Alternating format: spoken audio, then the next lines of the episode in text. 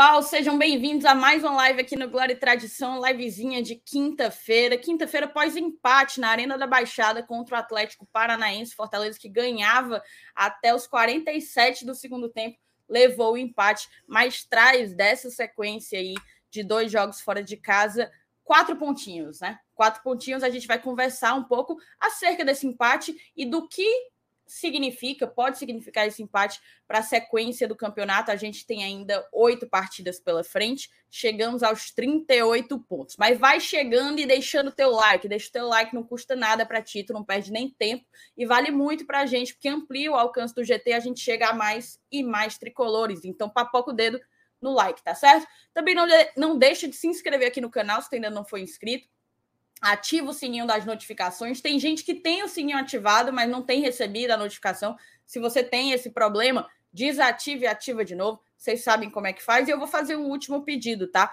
Um último pedido para todos vocês. Compartilha o link dessa live.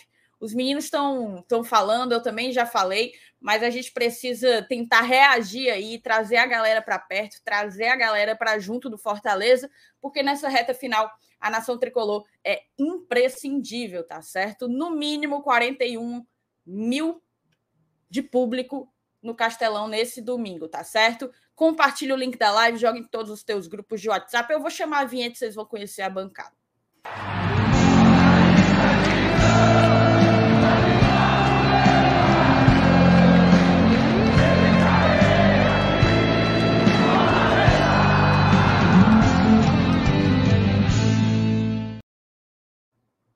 Opa, quase. Sejam bem-vindos, meninos. Boa noite, boa noite, Thaís. Boa noite, FT. Boa noite, galera do chat. Já está presente mais uma vez. É isso aí, vocês falaram bem, né? Aliás, você falou bem, por enquanto só você falou.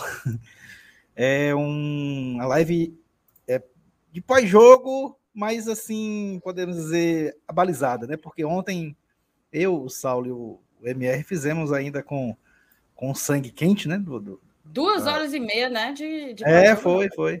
O Saulo conversando no miolo de pote aí. É o mais para gostar de contar história, Ave Maria.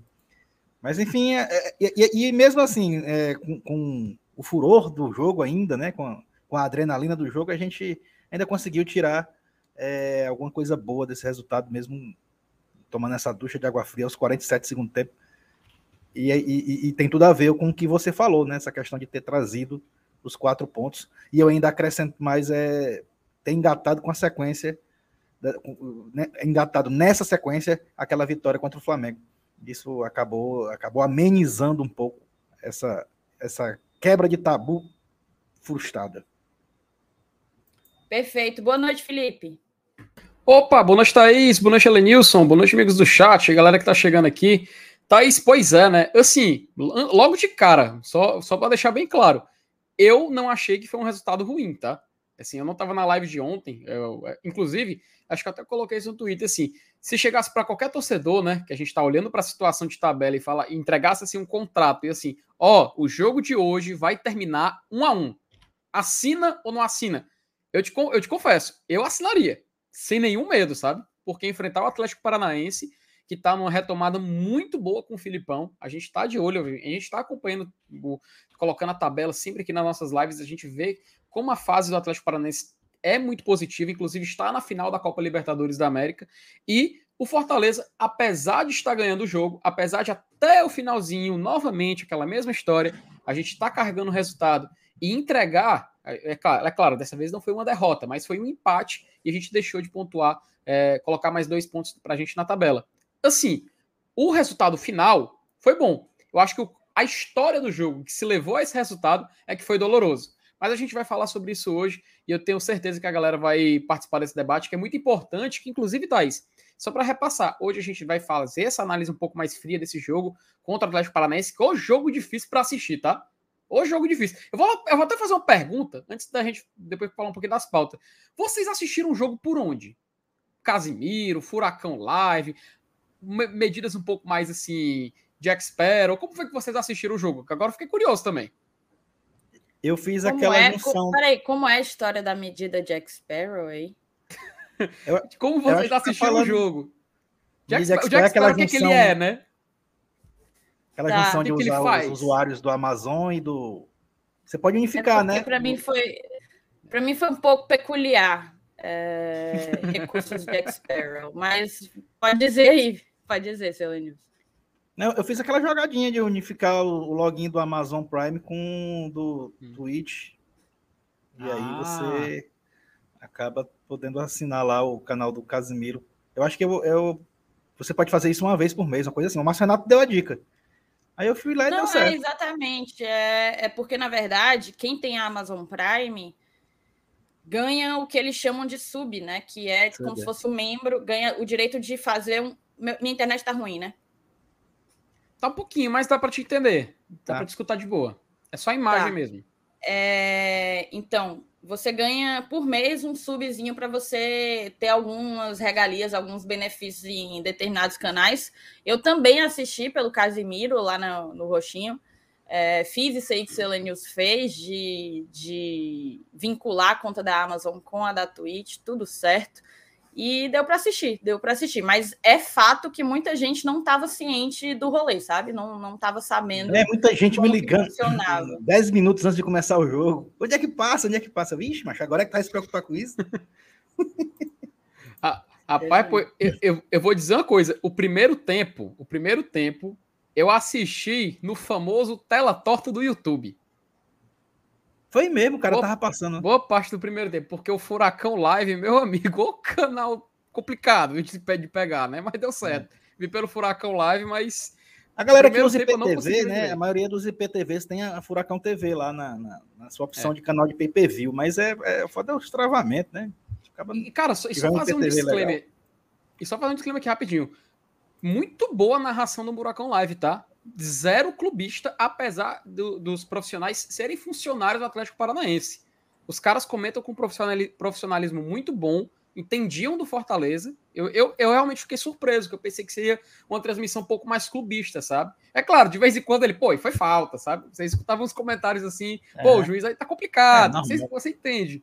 Mas os caras foram, elogiaram muito Fortaleza, falaram muito bem, valorizaram demais o empate. E assim, eu realmente fico aqui os meus, meus parabéns para a galera do Furacão Live, que fez uma transmissão realmente imparcial, apesar deles trabalharem para o Atlético Paranaense, né? Foi muito boa, foi muito bacana de a gente ver esse respeito que Fortaleza conquistou, que eu acho que inclusive a gente vai falar daqui a pouco, que meio que reverberou nos comentários do Filipão, né? Até a galera do chat já falou um pouco sobre e já estão dando spoiler aí de um possível de uma possível mudança aí na tabela. Vamos ficar aqui em silêncio, vamos fazer aqui a nossa, vamos trabalhar.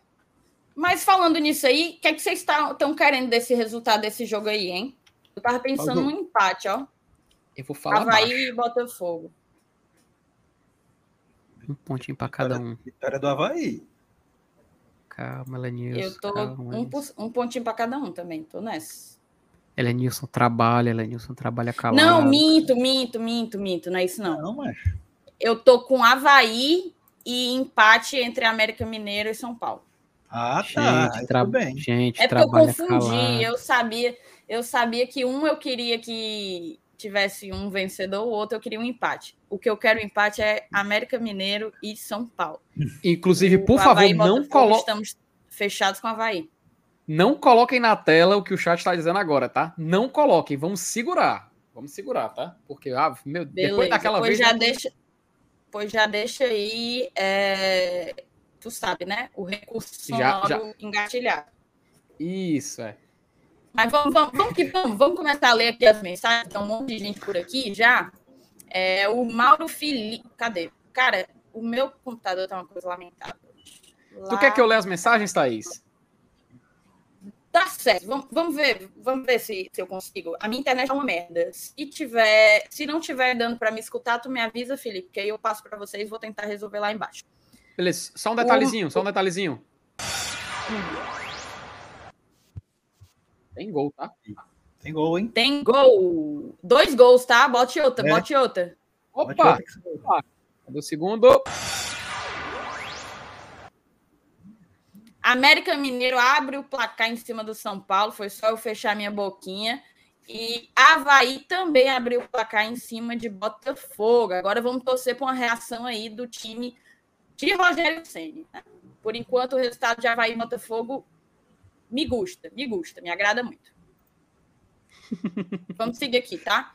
Mauro Felipe, ó, boa noite a todos do GT, chegando e já, deixando, já dando like. Vocês viram ontem a entrevista do Filipão exaltando o nosso time e o mestre Voivoda? Thaís, já pode renovar com o mestre? Abraço a todos. Mauro, meu querido, você é auxiliadora. Se pá, essa criança com você é a Heloísa, se duvidar, viu? Veja bem, você como um bom, um bom ouvinte do Glória e Tradição deve saber que eu fui resistência, né? Seremos resistência aqui. Ninguém solta a mão de ninguém. Eu não soltei a mão de Juan Pablo Voivoda. Tinha gente pedindo Guto, tinha um cara lá que trabalha na Globo que disse que não tinha certeza se era para renovar. Eu não. Fechada com o argentino do início ao fim. Vamos que vamos, que o Caba tá fazendo história com Fortaleza. Se Deus quiser, a gente termina esse ano classificado em mais uma competição sul-americana, tá certo? Francisco Cavalcante, boa noite, pessoal. Passando para registrar a audiência. Tamo junto, Francisco. É outro que está sempre aqui. Gustavo LF. Pode ser. Será que o Gustavo é louro? Se ele for louro. tu entendeu? Tu entendeu?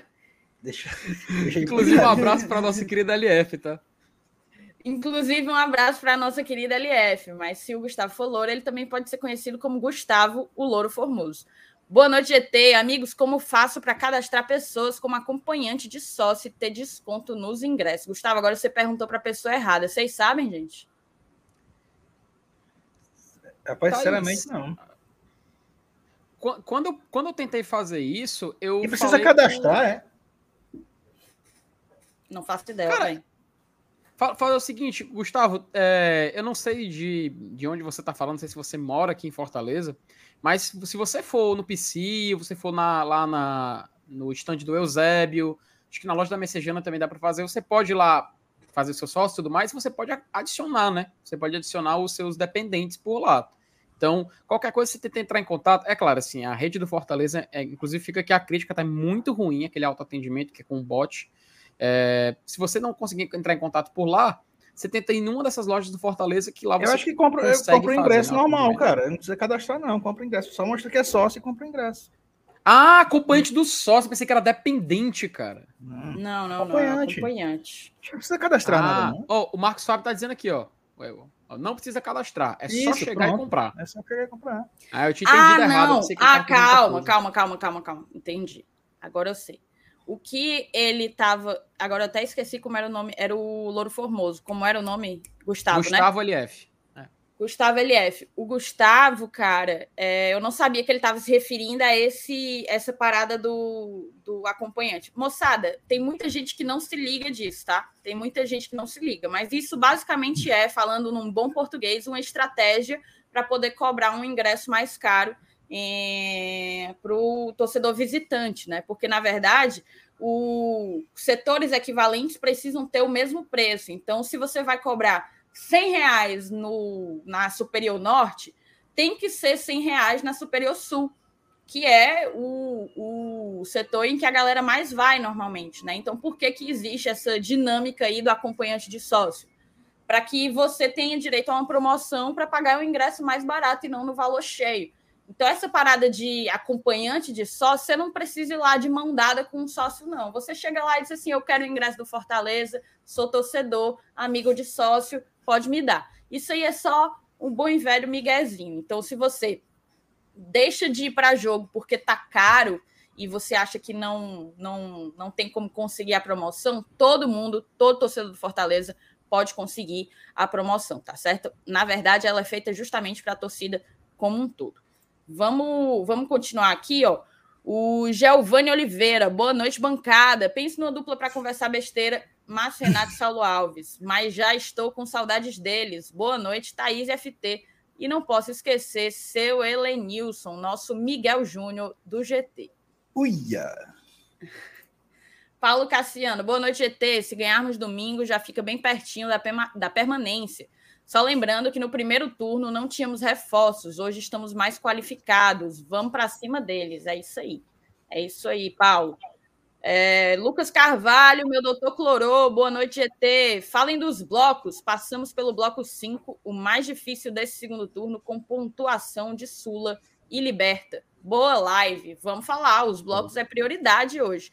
principalmente depois dessa sequência dificílima que o Fortaleza encarou. Paulo Sérgio Vasconcelos, boa noite, galera do GT, direto de Palmas, ligado no Glória e Tradição.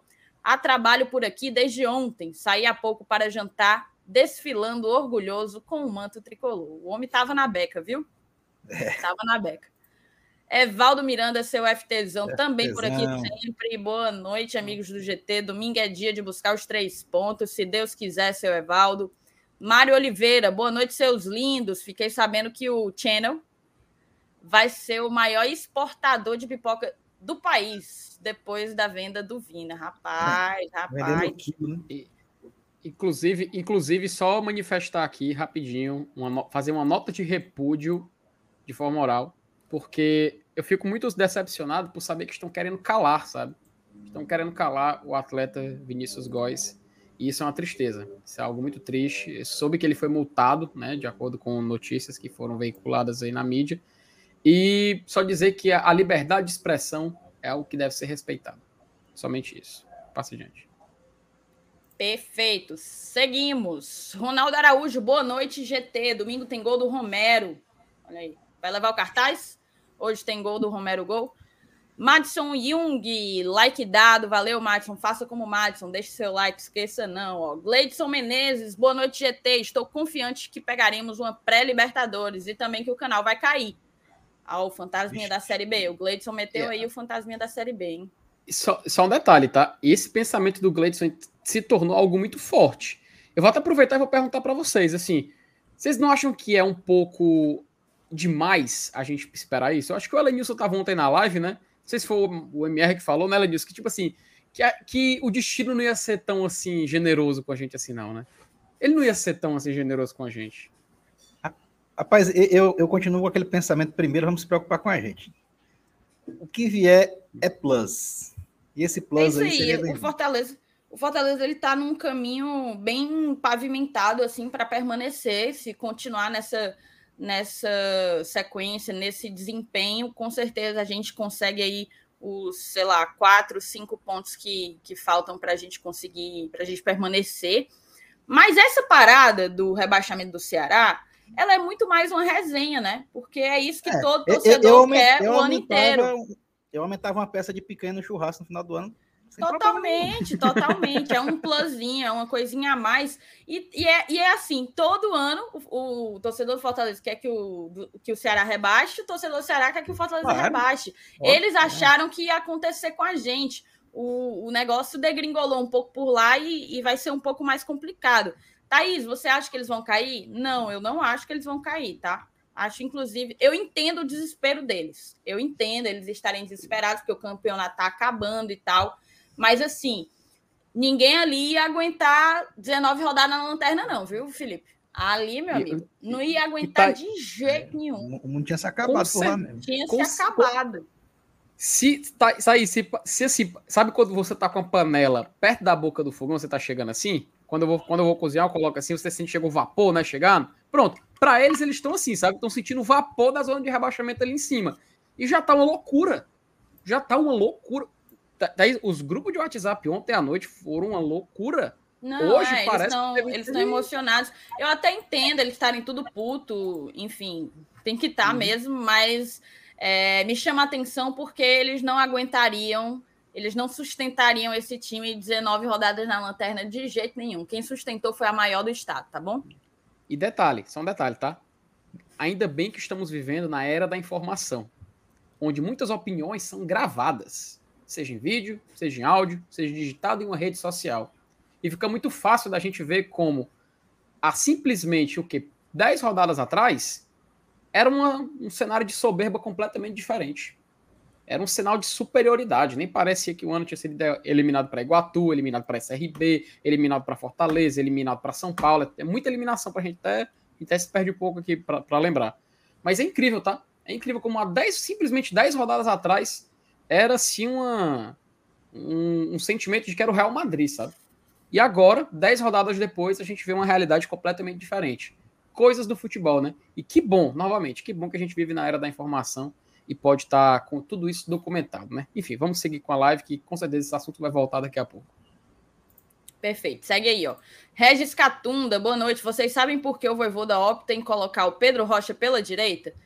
É sabido que ele joga melhor pela esquerda e o jogo com o Flamengo está aí para mostrar. Regis, eu vou até segurar aqui a tua, tua pergunta, tá? Para a gente trazer ao longo do, da live. Tiago Sleep. Boa noite, GT. Eu ainda não entendo como o Fortaleza deixou aquele time empatar no final ontem. É complicado. O roteiro foi um pouco melancólico, apesar de que o resultado foi positivo, né? Ele ainda um, pede aqui um para eu mandar. Ele ainda pede aqui para eu mandar um salve, porque ele é fã. Um salvezão e um coração para ti, viu, Thiago? Tamo junto. Vai, o, seu Elenilson, tu ia dizer o, o quê? Contra, o gol contra o Flamengo no finalzinho aí comemorou, né? É isso, tipo, é aquela coisa. o Fortaleza ele deixa boa parte da emoção do jogo para o final, né? Normalmente a gente leva gol no, no finalzinho, mas já aconteceu da gente fazer o gol no final. Então é, é, é complexo, tem que ter tem que ter coração, é teste para cardíaco mesmo. Fernando Calado, que não fica calado nenhuma live por aqui. Boa noite, pessoas tricolores, principalmente para a musa Beth Davis, para cima Leão. Beijo para você, Fernando. Tamo junto. Tiago Rodrigues, boa noite, GT. Salve, salve, nação tricolor. Apesar do gol de empate, o nosso Lion jogou muito bem e que não é nenhuma loucura dizer que o Fortaleza luta sim por vaga na Liberta. Tiago Rodrigues aí mandou o papo, tá na expectativa de mais uma classificação para Libertadores. Lu, Luciana Félix, boa noite. Hoje eu vi novamente o episódio em que a Thaís debutou. Muito massa, ah, Thaís. Podcast, Parabéns. Né? No podcast. Foi citado ontem na live. Foi? É, acho que foi o episódio o 11. Episódio 11. É um pós-jogo do Inter, não é não? Uhum.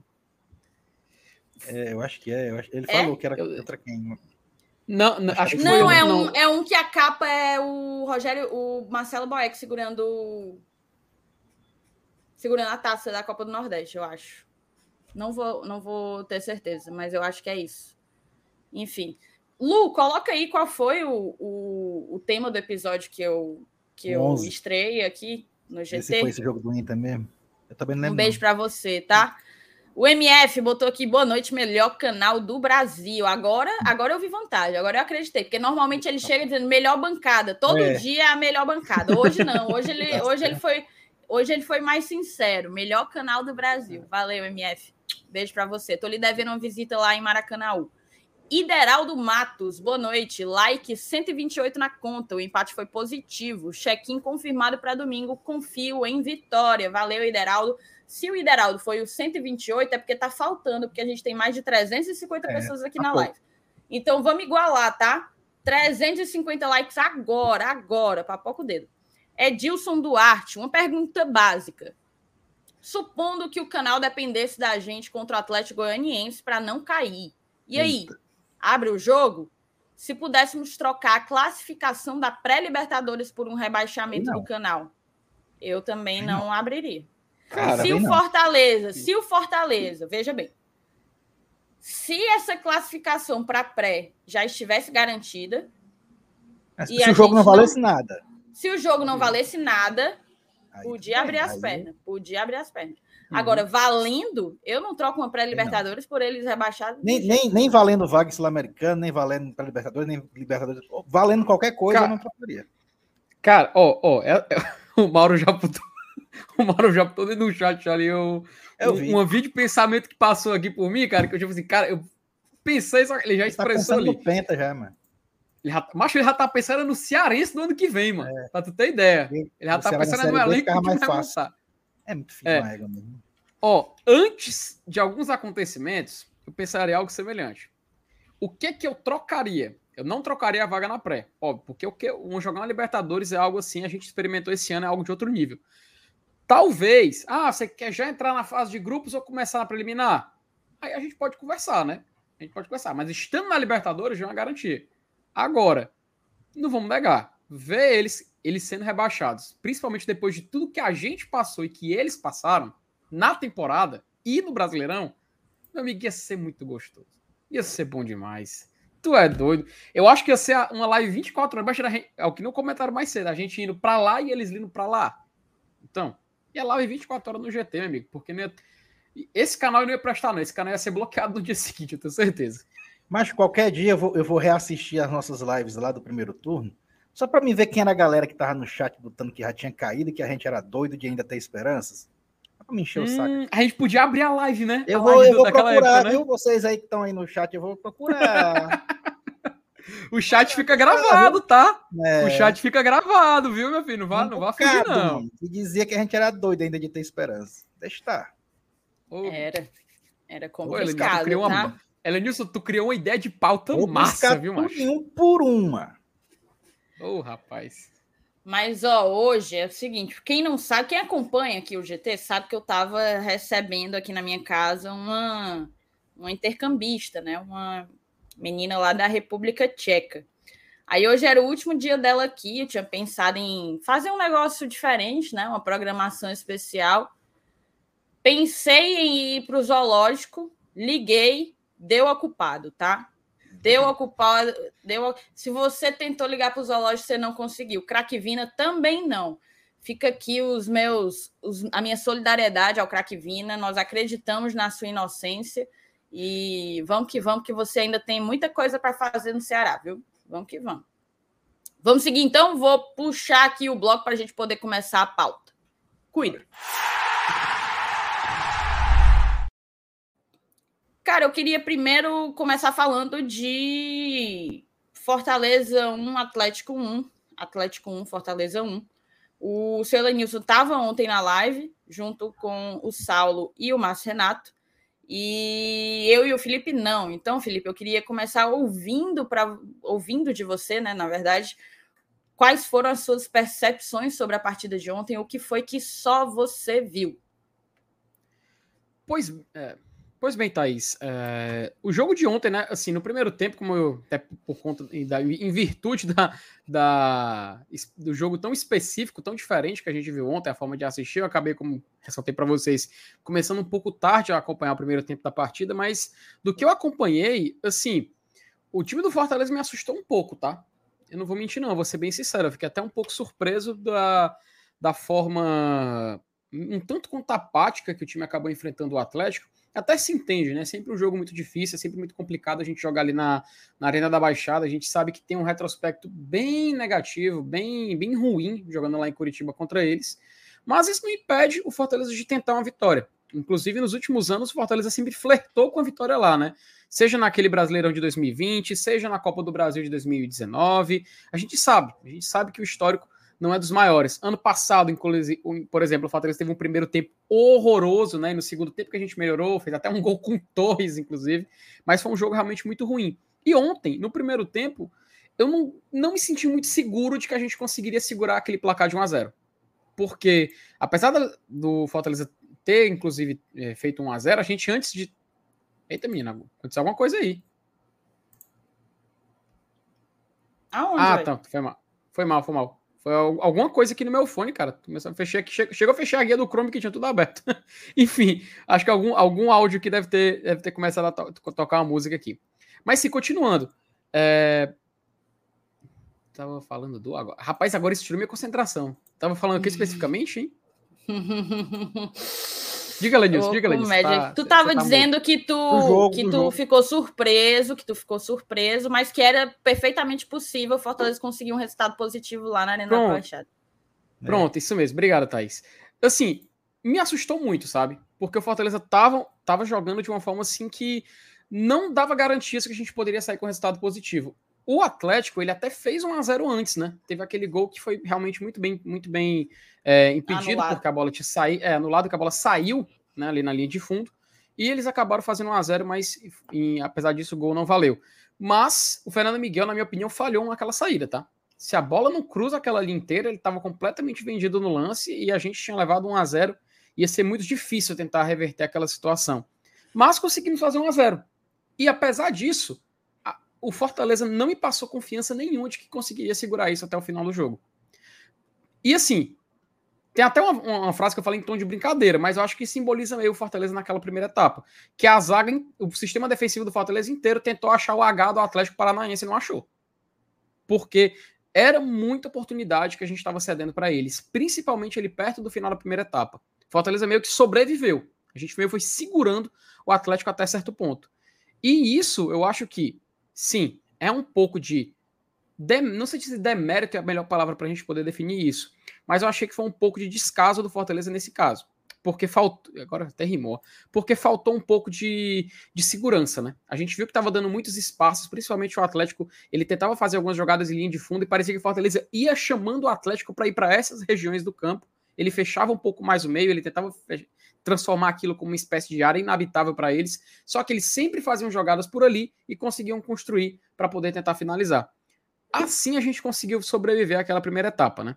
E no segundo tempo, eu acho que é onde aconteceu a maior, maior é, diferença, né, do, do, de comparação ao, ao, primeiro, porque o Atlético ele praticamente é, fez um terço a mais de finalizações, até fui conferir aqui para ver se, se a informação estava correta mesmo, mas eles fizeram cerca de um terço mais de finalizações, foram um time realmente que tentou é, jogar, jogar melhor, e o Fortaleza perdeu muito gol.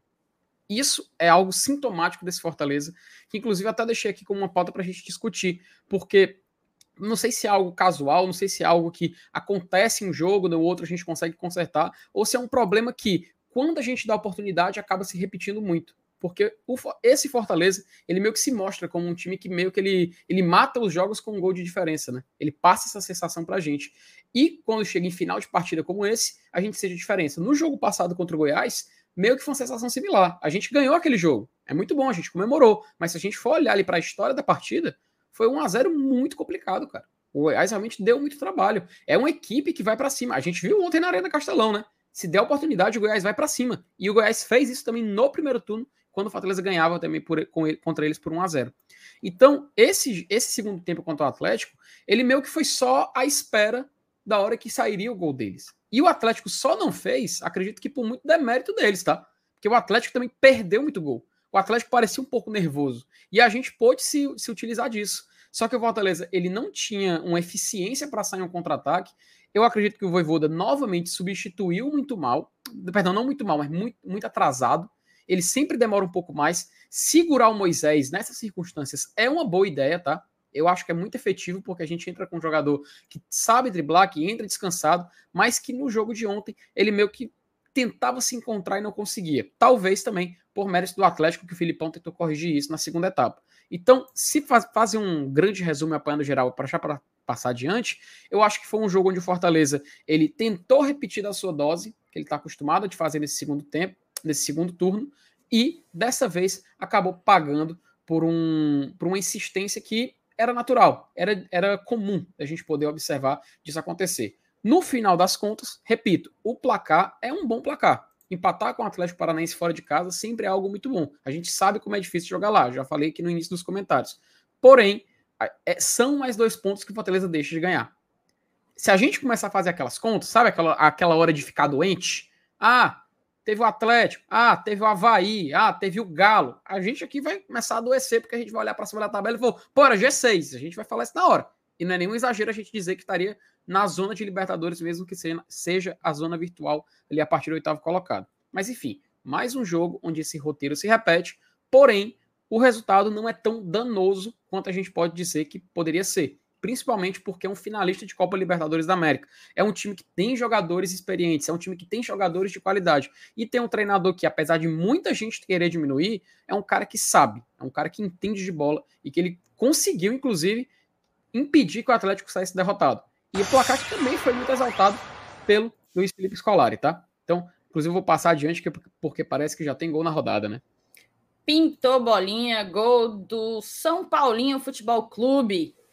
Opa. São Paulo empata com a América Mineira e nesse momento, a... em tempo real, os placares, os dois placares estão, estão interessantes aqui para o Fortaleza, tá? O um empate entre América Mineira e São Paulo, uma vitória do Havaí momentaneamente. O pobre do Curitiba, P para 10, ele está comendo sozinho, é, levando 4 a 0 levando 4 a 0 do, do Palmeiras, Palmeiras, né? O Palmeiras que campe... há muitas rodadas atrás já claramente campeão do campeonato brasileiro. Cara, eu vou só com, continuar aqui, concluir rapi, rapidamente a, a opinião do Felipe, também não estava ontem, então queria compartilhar alguns raciocínios. Eu acho que, primeiro, falar de jogo, né? Falar de jogo. Eu também não gostei tanto da, da mudança, de algumas mudanças do Voivoda. Ele, ele acabou sendo obrigado a colocar os Ceballos, né? Porque o Benevenuto sentiu. Então, talvez isso tirou a oportunidade de um outro atleta entrar para contribuir. Talvez Otero, eventualmente, a gente não sabe, o Silvio Romero. É, mas o fato é que da, do meio para frente eu sentia que Fortaleza não conseguia em, a partir de determinado momento do segundo tempo, segurar a bola, né? O Fortaleza perdeu a capacidade de vencer no meio campo e conseguir construir dali para frente. Em contrapartida, gostei muito da, do desempenho da, do nosso sistema defensivo. Achei que a gente foi muito disciplinado, muito disciplinado taticamente. É, e na maior parte dos momentos bem seguro, né? Na, na maior parte dos momentos bem seguro. Isso me chamou bastante atenção. Para mim, o Tinga voltou voando, e isso é de uma, de uma felicidade imensa, porque a gente sabe que normalmente jogador, quando passa muito tempo afastado por lesão, volta um pouco inseguro, né? um pouco sem ritmo. O Tinga não. O Tinga precisou de uns dois ou três jogos para já conseguir ser titular, jogando os 90 minutos e jogando bem, se destacando dentro do nosso sistema defensivo. O Brits também é, segue numa evolução. Para mim, ainda não é o Brits que jogou do lado direito, mas está no caminho de se tornar, eu espero que de fato concretize, concretize isso, porque dessa forma a gente teria aí é, duas laterais muito fortes, né? O Juninho Capixaba volta pro, pro próximo jogo. Então eu apostaria, tá? Eu apostaria que em caso de ausência do Benevenuto, é provável que o Bene não jogue, sentiu uma pancada lá no tornozelo. Talvez a gente vai ter, então, o, o Brits voltando para a zaga, né? Só que aí jogando ele e o Tite na zaga. O Tite normalmente joga pelo lado esquerdo. Então, como é que o Voivoda faria? Colocaria o Brits como zagueiro pela direita? Ou jogaria o Tite para lá e manteria o Brits como zagueiro do lado esquerdo, né? Porque o Capixaba deve voltar e deve voltar titular é, posto que é uma posição que ele realmente tomou para si. Gostei do jogo de uma maneira geral. Fiquei muito puta, muito, mas muito puta, muito puta quando a gente levou aquele gol. Porque é inacreditável o, a quantidade de. A gente já falou isso, isso aqui é chovendo molhado, isso aqui é repetitivo, parece até, né? Matraca. É, é inacreditável a quantidade de gols que o Fortaleza leva no intervalo ou no, nos acréscimos. Isso precisa ser algo trabalhado para a temporada que vem. Claramente precisa ser algo trabalhado para a temporada que vem. Não é normal, não é normal. É, normalmente a gente a gente dá uma quedazinha assim de, de, de concentração em momentos decisivos, isso pode acabar prejudicando. No caso de ontem, não prejudicou, por quê? Porque o resultado ainda assim é muito bom. O Atlético, ele não é só, como o Felipe adiantou lá no início, ele não é só o finalista da Copa Libertadores da América, né? O Atlético, ele é o finalista da Copa Libertadores da América e um dos mais fortes times do país jogando nos seus domínios. O Fortaleza nunca tinha vencido na Arena da Baixada, continua sem vencer. A gente achava que ia quebrar a castanha, que ia quebrar mais um tabu, acabou que não foi, não se confirmou não se confirmou. Então, por ser contra o Atlético, por ser no sintético, por ser na Arena da Baixada e por vir de uma sequência dificílima que teve Flamengo, teve Goiás fora, teve Atlético Paranaense fora, fazer sete pontos nesse, nesse apanhado é sim digno de comemoração e, portanto, é sim digno de, de torcida fechar com o time, seguir fechada com o time e lotar a Arena Castelão no próximo domingo. Acho que a gente ainda precisa fazer algumas correções, é, e aqui eu retomo o, o. Como é que eu posso dizer? Eu retomo o comentário do Regis Catunda, né? Que ele colocou lá atrás. Se a gente não achava que era um erro do Voivoda colocar o Pedro Rocha para jogar pela direita quando ele já se mostrou um, um atleta melhor jogando pela esquerda. Eu acho que é. No jogo em que o Pedro Rocha jogou pela esquerda, ele se desmanchou em bola contra o Flamengo, fez dois gols. Desde então, na maior parte das vezes ele está jogando pela direita e não consegue não consegue ajudar da mesma forma, né? Acho que talvez é porque é complicado ele disputar vaga, ele disputar posição com o melhor jogador do elenco, né? O, o Moisés é o artilheiro, tirando o Pikachu. Dos que ainda estão no Fortaleza, o Moisés ele é o artilheiro. Então é realmente uma missão um pouco difícil para o Pedro Rocha deslocar o, o Moisés dali. Mas aí, moçada, eu queria falar um pouco com vocês, vou já colocar o bloco aqui, mas eu vou trazer uma, uma matéria do. Não, não vou fazer o seguinte: eu não vou trazer a matéria ainda, não. Eu vou ler algumas mensagens que estão retidas e já já eu trago a tem matéria. Superchat, né? Tem superchat, tem um cadinho de coisa. Vamos lá. O Daniel Rios botou aqui, ó. Boa noite, GT. Pezinho no chão para o próximo jogo contra o Havaí. Gato escaldado. É isso aí, Daniel. Gato escaldado tem medo de água fria, tá? Lucas Sampaio, boa noite, galera do GT. Já deixei meu like, tô no trabalho, mas não perco vocês. Um grande beijo para você, Lucas. Bom trabalho. Renato Souza, que alegria, bancada. Estamos a duas vitórias da permanência na Série A. Aleluia, glória a Deus. Vamos para cima do Havaí com gosto e gás. É isso, é duas, são duas vitórias ou uma vitória e dois empates. Acho que já dá, né, Felipe? É, tá, uh, pra, já para livrar o rebaixamento, tem até um detalhe que a gente vai falar daqui a pouco, tá, Thaís? Porque assim, eu já arrisco dizer, é claro, sou eu que estou falando, tá? Minha conta e risco. Que vencendo domingo, Fortaleza não cai. Fortaleza já garante a permanência dele neste domingo, tá? Inclusive, até daqui a pouquinho a gente vai colocar. Então, tu tabela, quer dizer colocar... que o corte vai ser 41 pontos? Isso, é. Se, se a gente for. Assim, no, no meu, dos meus cálculos que eu utilizo outras edições do campeonato, o número mágico para essa edição seria 43. Porém, pelo ritmo de pontuação das equipes que estão na parte de baixo, vai ser menos. Até a gente discutiu, ah, pode ser 42 e tal, e, enfim. Porém, se a gente for pegar o aproveitamento dessas equipes da parte de baixo, eles só podem, assim, pontuar entre ou mais 8 ou 9 pontos, tá? Então, daria que mais ou menos uns, 30, uns 39, 40 pontos. Talvez a margem para rebaixamento seja essa. E como o Fortaleza tem 38, se ele vencer no domingo, ele chega a 41. Então, nas, nos meus cálculos, pelo menos no, no, que eu acredito, vencendo no domingo, o Fortaleza já garante a permanência na Série A do Campeonato Brasileiro para 2023, tá? Se você quiser uma confirmação maior, a gente pode esperar uma próxima vitória ou um empate após essa vitória. Porém, à medida que a gente olha o ritmo de pontuação das equipes da parte de baixo, vencendo neste domingo, Fortaleza garante a permanência na Série A, tá? Baseado nisso aí. Falou Felipe FT Miranda, tá bom? É. deixar bem claro, deixar bem claro que foi eu. Ademar Ruda, boa noite, GT. Mais uma noite ligado na melhor bancada do nosso tricolor. Mandem um abraço para a Embaixada Leões do DF. Um grande abraço aí para a moçada da Embaixada Leões do DF. Eles que chegaram junto lá no jogo em Goiânia, tá? tá é gigante, é grande. Eles, eu acho que é a maior que tem é, até, até o momento. Acho que é a maior que tem. Foram, uhum. chegaram junto lá em Goiânia. A Pri, a Pri do Razão Tricolor foi também, foi com eles e tal. Um grande abraço aí para a galera, tá, Ademar? Superchat do meu querido. Beijo para você, Edu. Depois falem sobre a média de público. Boa noite, rapaz. A média de público. A gente gosta de falar, mas tem uma galera, viu, que largou, tá? É. Tem uma galera ali que largou.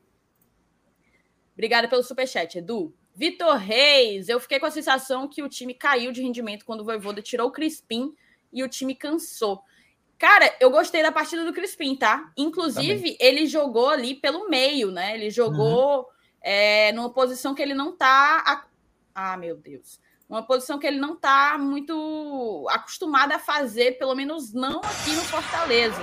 A bolinha pintou na tela, gol do Botafogo, um a um com o Havaí, tá? Então, é, o, o Crispim já tá jogou. no VAR, viu? Tá no VAR? Opa! Deus queira que anule. Opa. O Crispim já jogou de. Ele, assim que ele chegou no Fortaleza, ele jogou como meia centralizado, um camisa 10, e não vingou muito bem. O início dele foi um pouco complicado aqui no Leão. Então ele foi jogado ali para a esquerda, como um ala, né? Enquanto ele fazia a esquerda, o Pikachu ficava pela direita. Se destacou por lá. Depois da saída do Pikachu, o Crispim foi um dos principais aproveitados na posição do Pikachu para fazer a ala direita. Naquele dia, ontem, né, na verdade, quarta-feira, me surpreendeu o novo posicionamento dado a ele e eu achei que ele conseguiu contribuir bem. Qual foi a avaliação que vocês Anulado. tiveram? Opa! Desfaz a bolinha, Boa. desfaz a bolinha. Qual foi a percepção que vocês tiveram aí do, do Crispim? E se vocês acharam que de fato o time caiu de rendimento após a saída dele?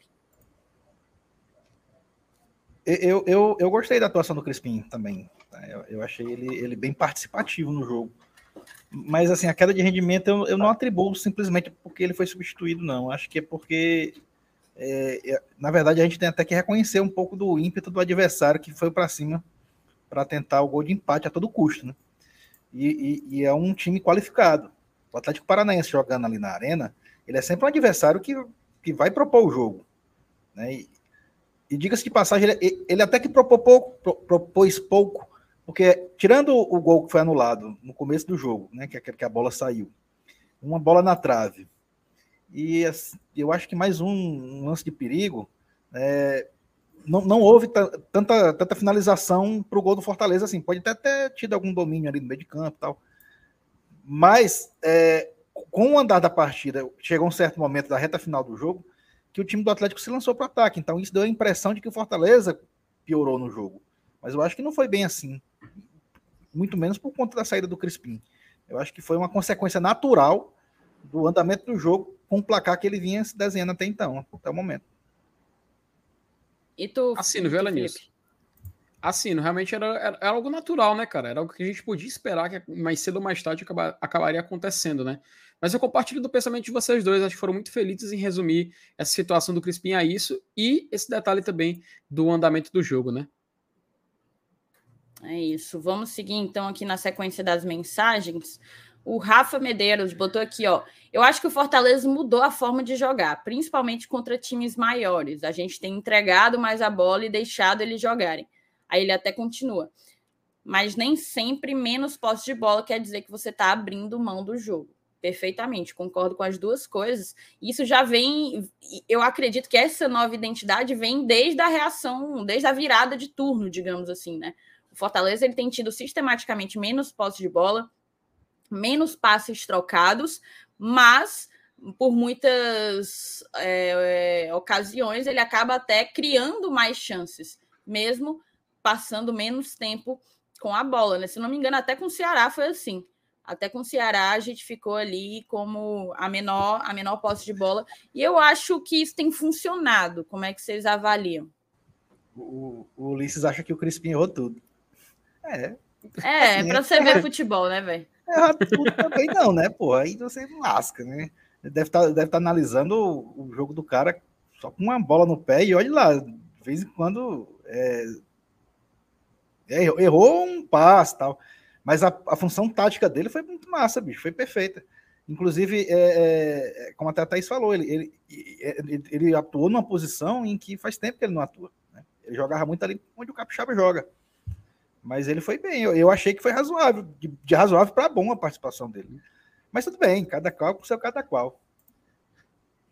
Perfeito. Vamos seguir aqui nas mensagens. Ah, ai, não, essa do Rafa já tinha ido. Um beijo para o Rafa. Newton Mendes mandou superchat para a gente. Saulo postou uma foto com o Dr. Pipi e agora mesmo está sendo vilipendiado pelos alvinegros. Vocês viram essa foto? Eu vi a foto, mas o Saulo está sendo vilipendiado. Não entendi. Não, é porque parece não, que saiu circulando é o... nos grupos aí. Do, será que ah, Olha aí, tá vendo? Meu Pid é torcedor Pipi. do Fortaleza. Ah, coitado do Pipi, rapaz. Porque ele apareceu numa foto com o Saulo, uma foto de 2013. Nem o Saulo se lembrava que tinha batido ele, essa foto ele... com ele num retiro de uma E igreja, era coisa né? da igreja. Era. Era o retiro. Era o retiro. Era, coisa ele da gravou igreja. um áudio, tá?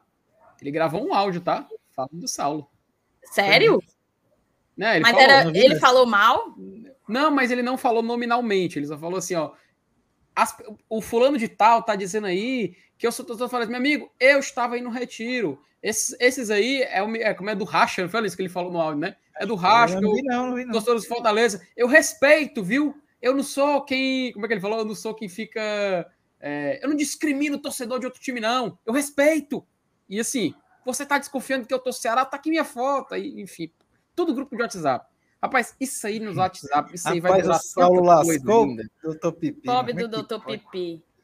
E o Saulo oh. completamente aleatório na foto, né? De óculos escuros, né? De braço é, assim, né, mancha? Abraçando. Tá quase irreconhecível. Aí, o Saulo falou ontem na live que, que, que, que, nem se lembrava dessa foto, nem se lembrava dele. É que quando via a uhum. foto do Elpidio, né? Circulando aí, dizia, rapaz, eu conheço esse cara de algum lugar. E aí tentava lembrar se era da Coel, se era de outro. Aí depois eu assisti na, na live, eu assisti. Que é essa foto aí do Retiro é que ele apareceu do lado do Elpidio. Comédia demais. Coincidência, ó. né, cara? Como é que pode? Mensagem aqui do Manfredo, grande Manfredo, Manfredo, encontrei com ele, ó. Ele botou boa noite, GT. Conheci na terça-feira pessoalmente o presida GT Saulo e a CEO Thaís, com direito a, com direito a selfie e uma confissão seguida de gargalhadas. Aí ele completa aqui, ó. Pessoas Isso. super carismáticas. Obrigada pela atenção e parabéns. Rumo aos 40, 50, 100 mil ele está falando de inscritos. Cara, o Manfredo, ele, ele, a gente se encontrou lá, né? Eu fui, a gente foi assistir o, o, a pré-estreia do filme do, do Alder. Foi bem legal. E aí a gente se encontrou por lá. Ele falou que teve uma vez que ele gosta muito do Boeck. Aí teve uma vez, teve uma, uma, uma live, que foi a nossa live dos 30 mil que na live que a gente fez 30 mil, parece que o Saulo descatitou o Boeck, sabe? Criticou e tal. A, a gente normalmente tem um olhar um pouco crítico ao Boeck, acredito que pelo que ele fez, fez e faz em campo, né? É, daí, só que o Manfredo é fã dele. Aí o Manfredo ficou puto com o Saulo, aí disse assim: ah, fez 30 mil, 30 mil menos um. 30 mil menos um, porque ele se desinscreveu, né? Mas falou com a gente, é um cara que admira o nosso trabalho, fiquei super feliz com carinho. Um grande beijo para você, tá, Manfredo? Tudo de bom. O Carlos Pinheiro, desculpa as críticas, mas vocês viram outro jogo.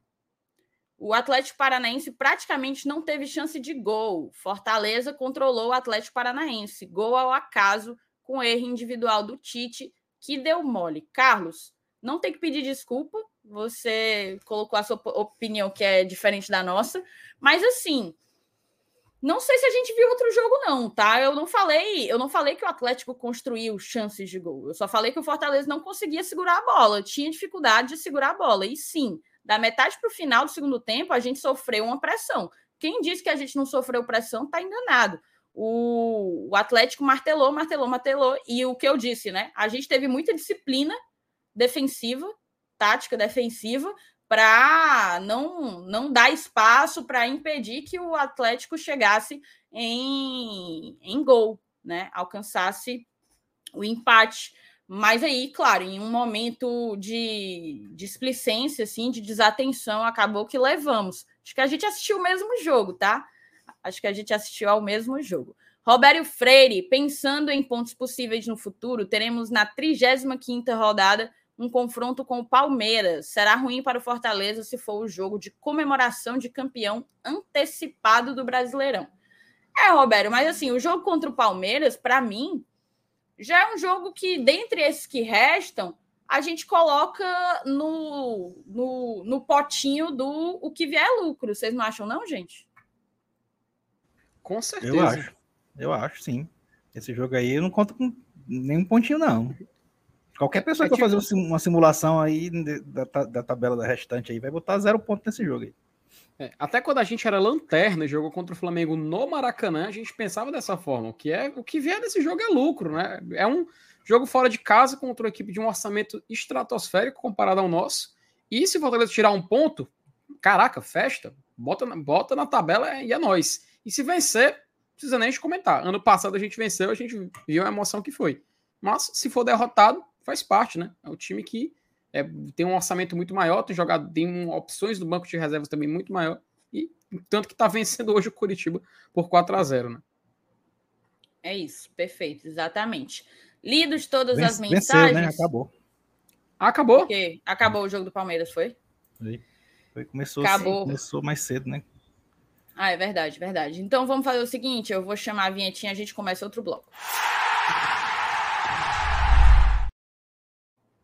Aqui, ó. Antes da gente trazer o BI do, do Fábio Farias, queria puxar essa matéria do André Almeida, que me chamou um pouco de atenção. Ele fala assim: eficientes Reforços do Fortaleza participaram de 65% dos gols marcados desde que chegaram. É coisa, tá? É coisa. Jogadores contratados no meio do ano têm participação efetiva no desempenho ofensivo do tricolor. Não é novidade que os reforços do Fortaleza mudaram a identidade do time e têm feito a diferença.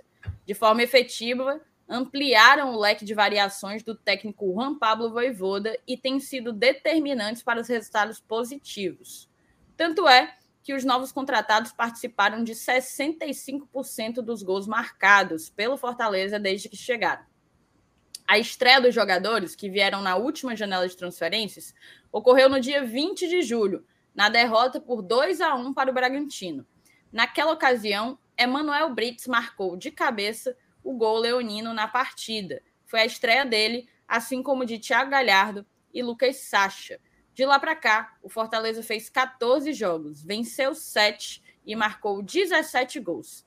Destes, 11 tiveram participação direta de ao menos um dos novos contratados.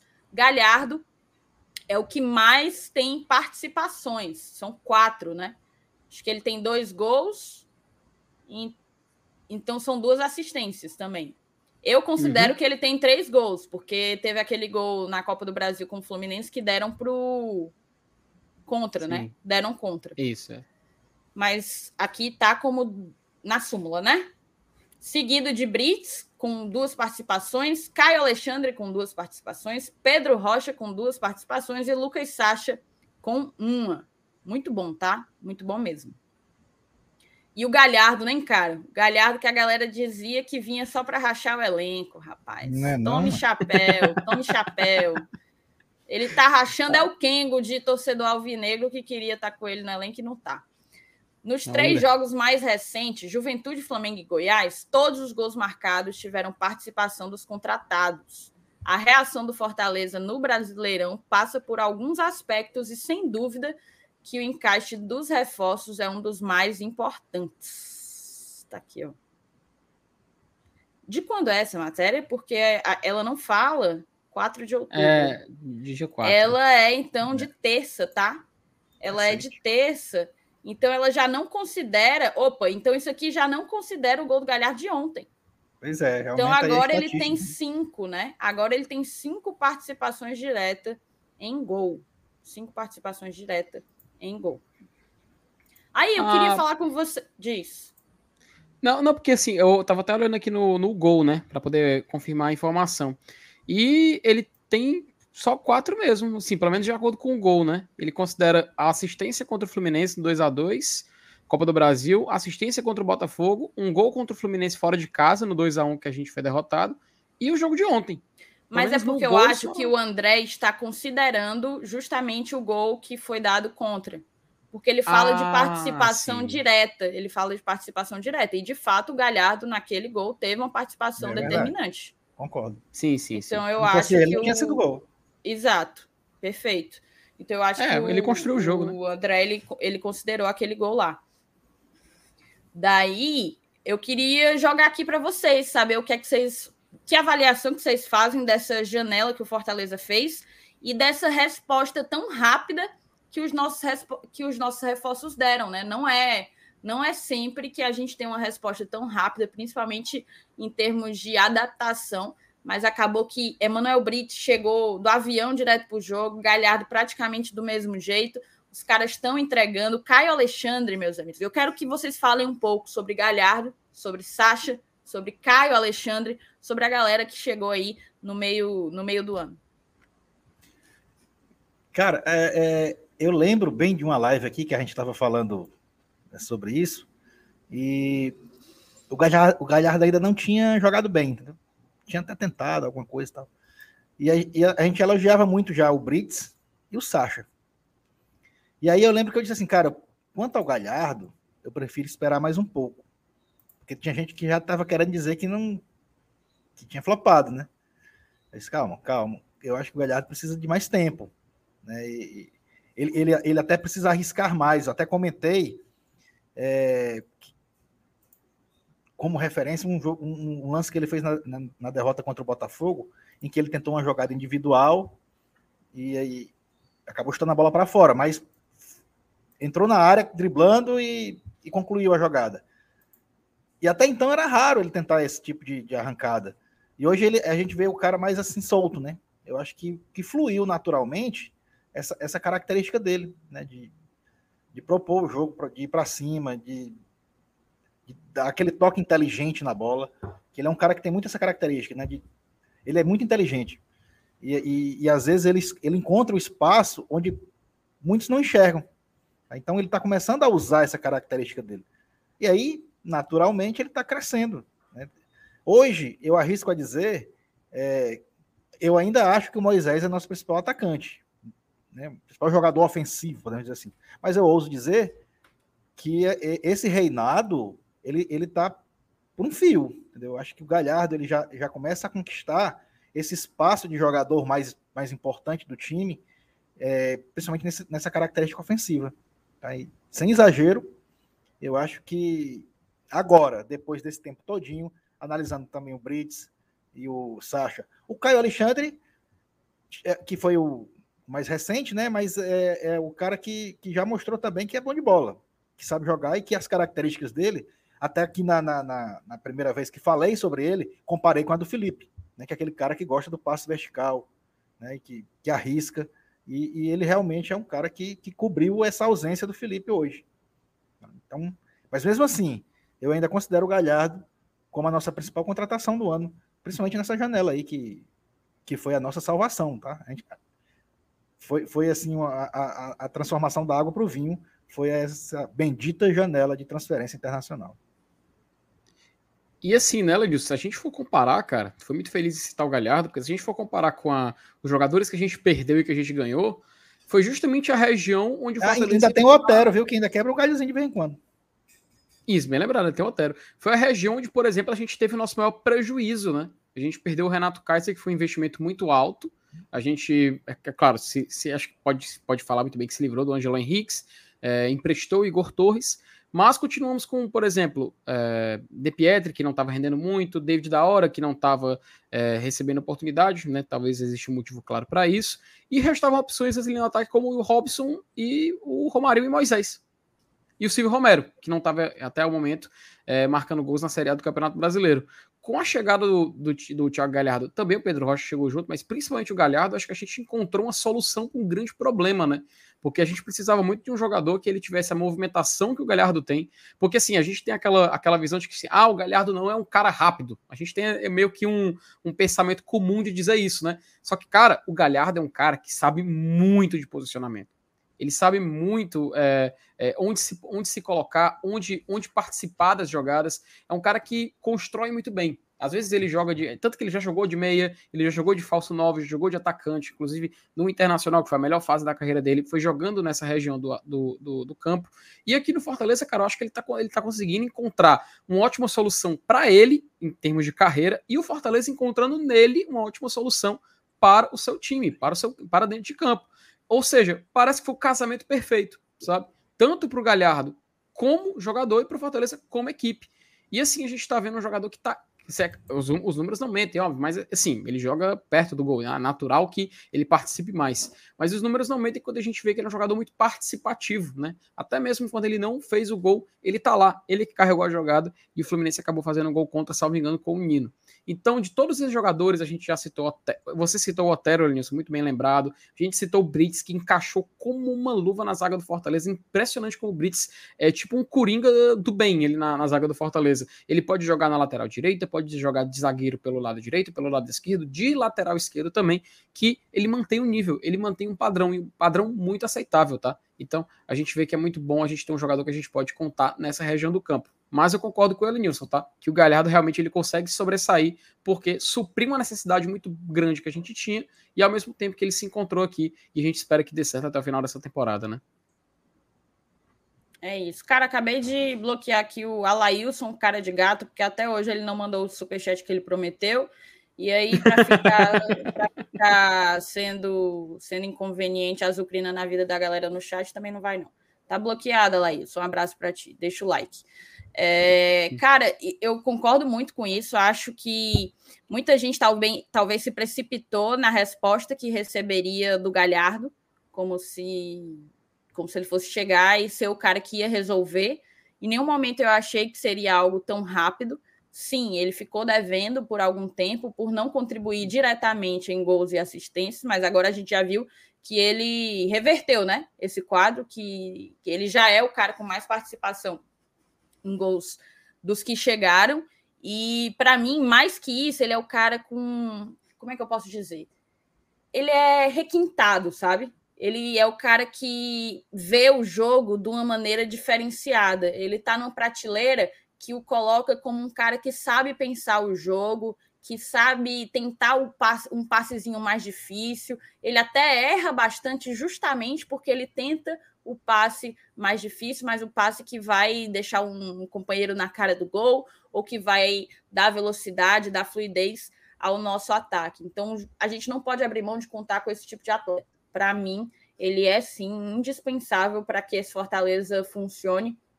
E eu estou bem feliz que agora ele está conseguindo reverter toda essa qualidade, toda essa inteligência em gols e em assistências. Era isso que a gente esperava dele que assim seja daqui para o final. É como o Rodrigo Lima colocou aí no chat. O Galhardo ele é um jogador muito acima da média, muito acima da média. Tanto que desde o início, desde que foi anunciada a vinda dele, eu fiquei satisfeitíssima, felicíssima, porque eu sabia que ele era um cara que podia entregar, que ainda tem futebol para entregar e, e, eu espero que ele ainda entregue um bocado esse ano e, e na rodada e na temporada que vem. Aí aqui eu vou até trazer uma outra matéria sobre um outro cara que chegou no meio do ano, tá? Versátil uhum. Caio Alexandre foi destaque do Fortaleza contra Atlético Paranaense. Veja os números. O volante tem aproveitado a chance dada pelo treinador Voivoda para se firmar na equipe titular. Diante do Furacão, o atleta liderou diversas estatísticas. Ó o homem, ó o homem. Acaba tá feliz aqui ou não tá, hein? Tá feliz aqui ou não tá?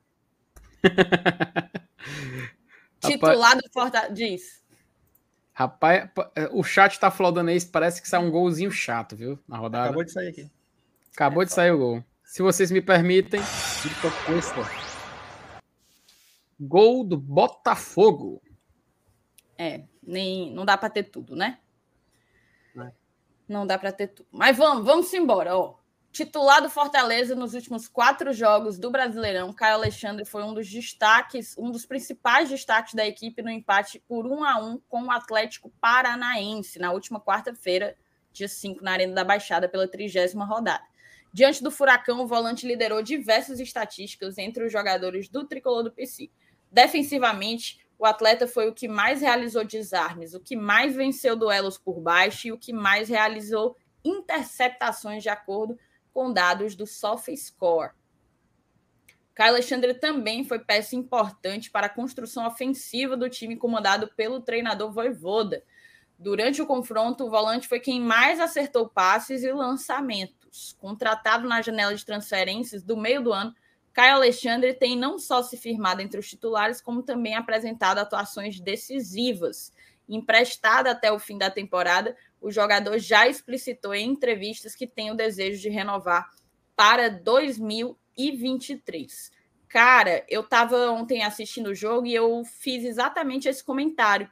Para mim, o, o Caio ele está cada vez mais à vontade jogando no Fortaleza. Acho que ele sente a confiança que o respaldo que ele tem da comissão técnica e consegue refletir isso dentro de campo, né? E eu tenho gostado muito. Ontem eu comentei, para mim, ontem ele estava de fato se desmanchando em bola. E, e vocês, o que, é que vocês têm achado do Caio que entrou e tomou a vaga para si, né? Pois é, é, é, é, como eu falei, eu não sei se vocês concordam, mas eu acho que ele ocupou exatamente o espaço que era do Felipe. É, ele, ele é o cara que está fazendo é, é, essa bola vertical, chegar no ataque, ele tenta lançamentos, né? Já, a gente já tinha visto que era característica dele. Né? Comentaram até isso na né? época que ele foi contratado. Ó, oh, é o cara aqui que, pelos vídeos, é um cara que gosta de lançar e tal. E realmente ele é um cara que, que verticaliza o jogo. Tá muito parecido com o nosso querido Felipe Maranguape. É, a vantagem é que ele parece que ele tem a cabeça no lugar, né? Mas assim, o cara, o cara ele, ele realmente mostrou, né, no pouco tempo que está aqui, que, que realmente é um, é um baita de um volante que, repito, é, é, a nossa posição que eu acho que a gente tem mais fartura, né, em termos de, de, de opções. Né, tanto ele, como o Zé, como o Hércules, né, com o próprio Ronald, às vezes, que entra e dá conta do recado também. Mas, bicho, eu acho que, assim como o Galhardo, o Caio tem muito ainda a progredir, né? Eu acho que ele ainda está na, na, na, casa do novato. Eu acho que ele ainda tem alguns passos a caminhar. Então, o, e, isso é bom, né? O cara acabou de chegar e tal. E provavelmente é, é, vai querer ficar. Isso é uma característica muito interessante. A gente vê jogadores que chegam aqui no Fortaleza, né? É, essa alegria que, que vocês mesmos citaram aí, na, na, na, que eles demonstram a vontade de renovar, de ficar. Isso é muito bacana. A gente vê é, que a gente não tem mais aqueles times né, de, de temporada, né? Ah, muda tudo, né? A gente vê os caras que, que, que vão, que vêm para cá, eles têm a vontade de ficar. Agora, claro, né? Isso tudo depende muito de uma permanência na Série A, que eu acho que também, a partir de já, já há algum tempo também, eu acho que não vai ser problema. Assim como o Felipe fez as contas dele aí, eu também fiz as minhas, apesar das minhas não ser tão otimista como a do Felipe, mas são bem parecidas. A gente está bem próximo de manter. Isso também dá tranquilidade para o cara que vem para cá, né? Ele já garante o ano que vem jogando uma Série A também. Então, eu acho que é o encaixe perfeito. Né? Foi, o Fortaleza foi bom para o Caio, o Caio foi bom, foi bom para o Fortaleza. E, e, assim, viu, Lenilson? Até na hora que tu falou ali, ele lembra muito o Felipe, era uma coisa que eu ia falar, e eu, eu, eu ia só fazer um breve comentário assim, inclusive saudades, tá? Mas assim, brincadeira, óbvio. Pois é, mas, mas é, ninguém, ninguém fala mais, né? É, mas assim como uma vez o GT, na época de podcast, colocou como título de seu podcast, eu digo, Felipe, seu retrato ainda está na parede, tá? É. Mas assim, o, mas sendo bem sincero, cara, é incrível como o Caio Alexandre também ele é um jogador que se adaptou muito rápido, né? Esse, ele, quando foi contratado pelo Fortaleza, o empréstimo dele foi oficializado pelo Vancouver Whitecaps, lá da MLS, né, um time canadense. Uh, eu vi uma turma, até pesquisei assim rapidinho no Twitter, que os outros torcedores de outras equipes, principalmente do Botafogo, estavam comentando. E eu, eu, vi alguns, assim, poucos, tá? Não foram muitos, não. E alguns falando assim, pô, dava pro Textor ter feito isso aí, dava pro. Pra, pra galera ter observado melhor o Caio Alexandre, porque é um jogador que, apesar do ano horrível que foi o 2020 do Botafogo, ele foi um cara que se sobressaiu, né? Uma das poucas exceções. E aqui é inevitável, tá? É, assim, é incrível que ele se adaptou muito rápido. O Fortaleza encontrou um jogador que a gente pode utilizar nessa área de campo. E só trocar aqui meu fone que ele descarregou. E o e o Caio Alexandre, cara, é incrível como a dupla dele com o Sacha também está sendo muito eficaz, né? Parece que um jogador ajuda o outro. Parece que essa essa essa sintonia que a gente está dando no meio campo era algo que eu estava sentindo falta desde aquela dupla Ederson e Felipe, tá? assim, não é, não tô dizendo que é a mesma dupla, que é tipo, meu Deus, o nível é idêntico. Não, não tô querendo comparar nesse nível, mas eu digo que a gente consegue ser competitivo de uma forma semelhante e que isso é o suficiente, tá? Isso é o suficiente para a gente conseguir o que a gente quer, que no momento é evitar um rebaixamento para a Série B. Como a Elenilson falou, não, não, é nem questão de ser muito otimista, tá, Elenilson? É matemática, tá? É só os times man, eles, man, eles, poder, eles tá. continuar a manter esse ritmo de pontuação, essa, essa média de aproveitamento, que termina assim. Então, por isso que nem é uma questão de, de ser um, um, um, achismo tão grande, é um achismo baseado em números. Mas mesmo assim, é muito bacana a gente ver que, pelo que a gente conseguiu desses atletas, eles que chegaram, e no caso citado o Caio Alexandre, a gente está conseguindo cumprir com o que a gente queria. É claro, o que pudermos colher daqui para frente é algo que a gente vai comentar daqui a pouco. Inclusive, é algo que a gente vai comentar agora, porque eu acho que vem os blocos aí, né, Thaís?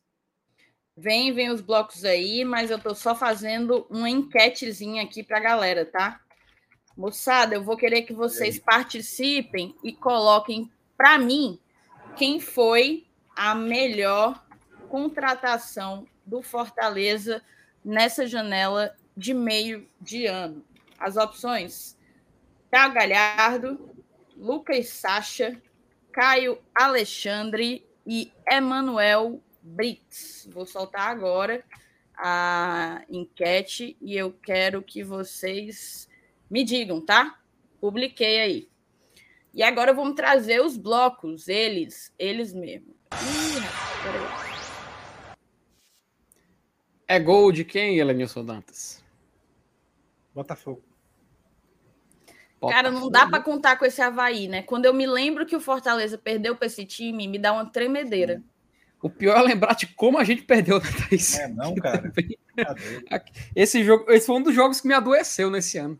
Realmente não, foi adoecedor doente. aquele jogo. Eu, aquele jogo foi adoecedor. Eu me, eu me lembro que eu, era um feriado, se não me engano. Acho que era Corpus Christi. Eu lembro que eu, eu tava lá no Uruaú. Achei esse jogo lá. Não, o feriado não era. Era feriado? É, é, era, era num. É, assim, não era no. Era numa quinta-feira. É, eu não lembro se era feriado ou véspera de feriado. Era quinta-feira. Eu acho que era, se não me engano, era Corpus Christi. Foi em junho. Hum. Antes de eu trazer, antes de eu trazer os blocos, só terminar aqui as as mensagens. O Vini pergunta: pergunta, dos reforços, quais são nossos e quais vieram por empréstimo? Vamos primeiro lembrar de todos os reforços. Fabrício Baiano, Otero, Luan Poli, Caio Alexandre, Lucas Sacha, Thiago Galhardo, Emanuel Brits. Quem mais? Tá faltando um. Ah, os reforços foram Luan Poli, foram. Pedro Rocha, falou? Emanuel Pedro. Rocha, Pedro Rocha, é, Pedro Rocha. São esses, certo? Então vamos lá. O Pedro Rocha é nosso ou é empréstimo? Uhum. É nosso. Até, né? o final, até o final da temporada, inclusive. Acho que é um contrato até o final da temporada. Acho que o Pedro Rocha. Cara, o Pedro Rocha eu não vou saber. Eu te digo já, Vini, te digo já. O Pedro Rocha eu não tenho certeza. Mas vamos seguir. Lucas Sacha é nosso. Caio Alexandre é empréstimo. Otero é nosso. Uh, Baiano é nosso. É nosso. Baiano é nosso. Quem mais? Galhardo é nosso. Só que assim, tem alguns desses que o contrato encerra esse ano, se eu é, não me engano. É, assim, é, o, o, Galhardo é empréstimo do Inter, né? Até, até o final do ano. Aí encerra Mas, o vínculo dele com o Inter, né? É, porque o contrato dele com o Inter, ele é. Até dezembro. Só até o final desse ano.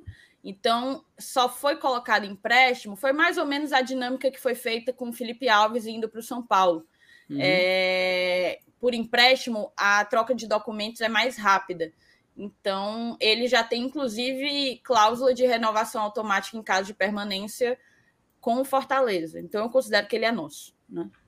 Agora, o Pedro Rocha, eu não vou ter certeza, eu tenho que ver aqui agora. Uhum. E, e, enquanto tu, tu confere. Desses todos, então, desses todos, então, empréstimo é só o Caio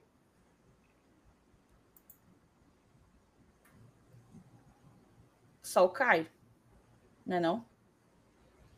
Eu não tenho certeza, tá? Sinceramente. É, eu, eu, assim, no papel. Cara, era o é Caio nessas horas que o, que o Saulo. Que é, o Saulo, Saulo sabe essa putaria também. e qual é salteado? Pronto, não, ele ficou livre, ele ficou livre no mercado. O Pedro ah. Rocha tem contrato até o fim de 2023, tá? A gente adquiriu 20% dos direitos econômicos dele. Então é como eu é como eu estava pensando mesmo. Só o Caio é empréstimo. O resto tá. tudo nosso. Tá? É melhor. Show. É isso. Vamos continuar aqui. O Marcelino Lima, cinco vitórias, chegaremos onde? Cinco vitórias, 15 pontos. Eita. É, pontos é 53. É, eu favoritei a mensagem do Marcelo que ele pro FT, assim que chegamos ele mudou um monte de se flodando. Peraí, Marcelo, já, já salvei. Mas assim, Marcelino, naquela, naquele, aquelas médias que eu faço comparando as últimas edições, é uma pontuação histórica, considerando as 10 últimas edições de Brasileirão, de nono colocado, tá? Mas, se a gente for dar uma olhada na pontuação desse ano, eu acho que dá para conseguir é algo, é, algo mais. É, até de, de fazer aqui uma, uma conta rapidinho aqui, que até eu peguei aqui a pontuação do Fortaleza. É, dá para conseguir algo mais, tá? Algo mais. É por volta disso aí, nono, oitavo, né, nessa região de posições, tá? Umas cinco vitórias te garante por aí. É brigar para Libertadores, né? Uma, uma Sul-Americana garantida e uma pré-Libertadores ali você brigando por posição. Então fica aí essa essa essa observação, tá? De cinco vitórias. Show de bola. Seguindo aqui, Marcelo Girão. Boa noite, gente. MP, gente, ó, GT.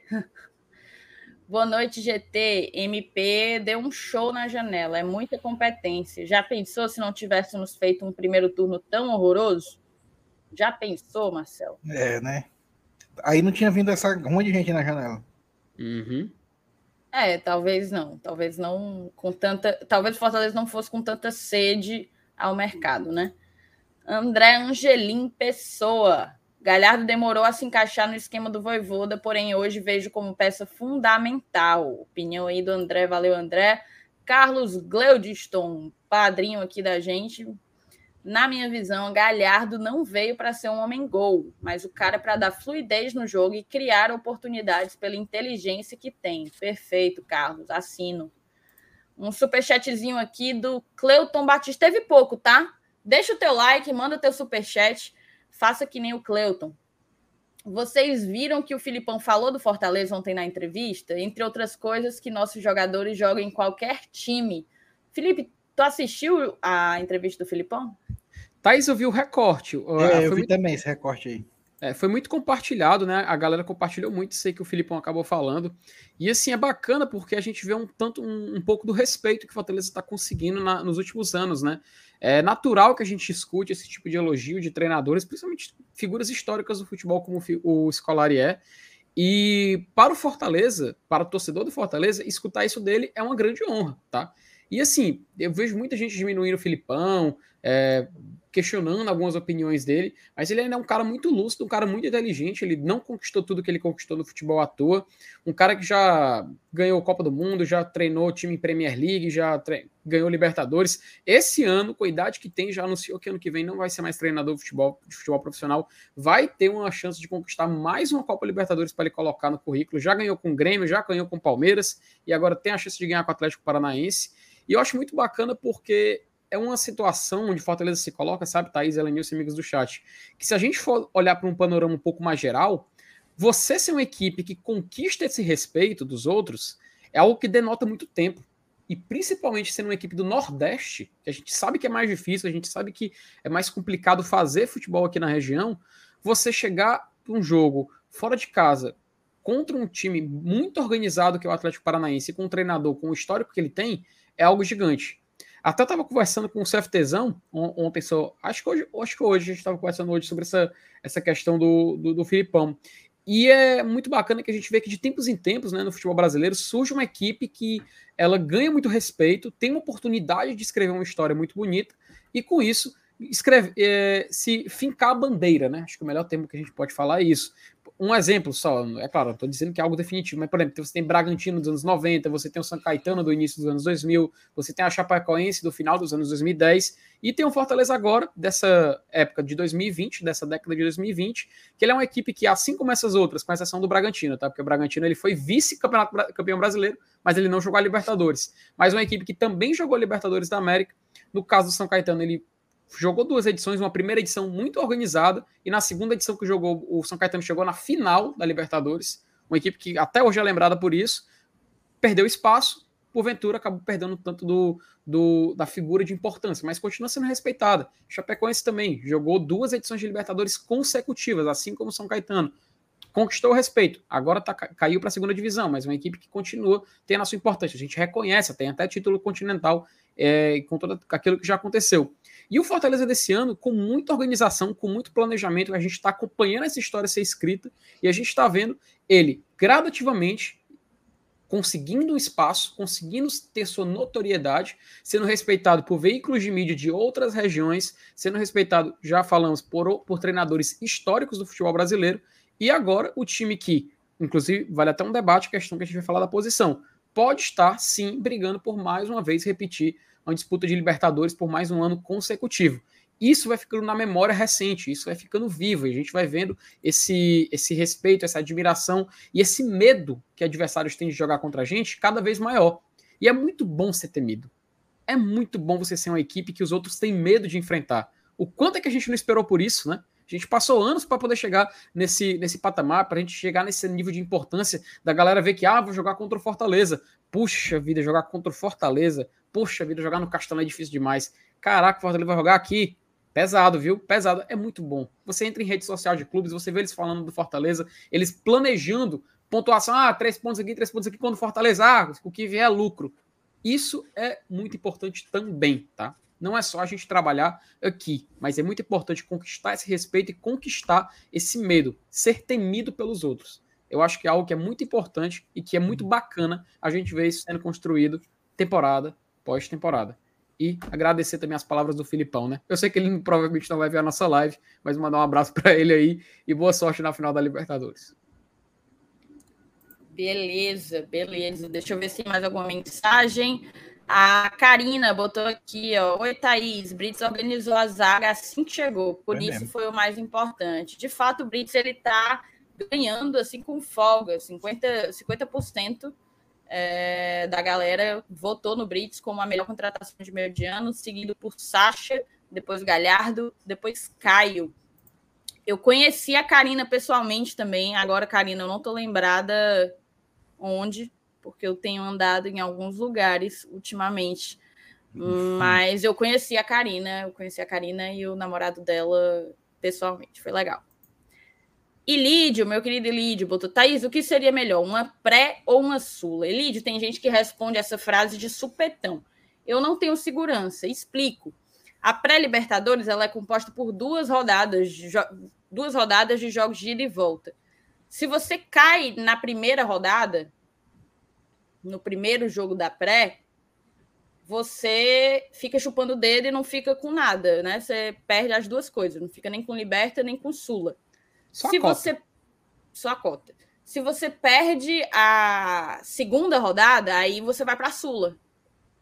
Se você ganha, você vai para Liberta, fase de grupo. se você chegar na segunda, já tá massa. Alguma é, coisa exato. Mas o problema, o medo é chegar na segunda. O medo é, é chegar na segunda. Então eu não sei responder. Eu tendo a preferir uma pré-Libertadores. Mas é aquela preferência com um medinho, viu? Um medinho, medinho considerável. É, mas faz parte, exato. Tem aquela coisa, né? Há quem diga que a Sula é um, uma competição mais palpável para o Fortaleza. Ela é feita de muito, ela é composta por muitos times emergentes, digamos assim, né? É, inevitavelmente é a segunda prateleira. Quem não reconhece isso é doido. É, que bom que Fortaleza é o único time do, do, do, do, estado que pode dizer isso com autoridade, porque já experimentou das duas coisas, né? Já experimentou das duas frutas. Então, é, tem gente que defende a Sula justamente por isso, porque talvez a possibilidade de uma final, de um título, seja maior. Uhum. Mas, cara, participar de Libertadores é participar de Libertadores, é dar um, uma visibilidade, dar uma, uma exposição da sua marca, do seu escudo, da sua experiência mesmo, da sua cancha, é, que Sula nenhuma vai te dar.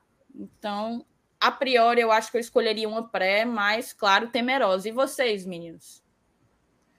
Eu, eu também. Eu vou, eu, vou, eu vou pela pré.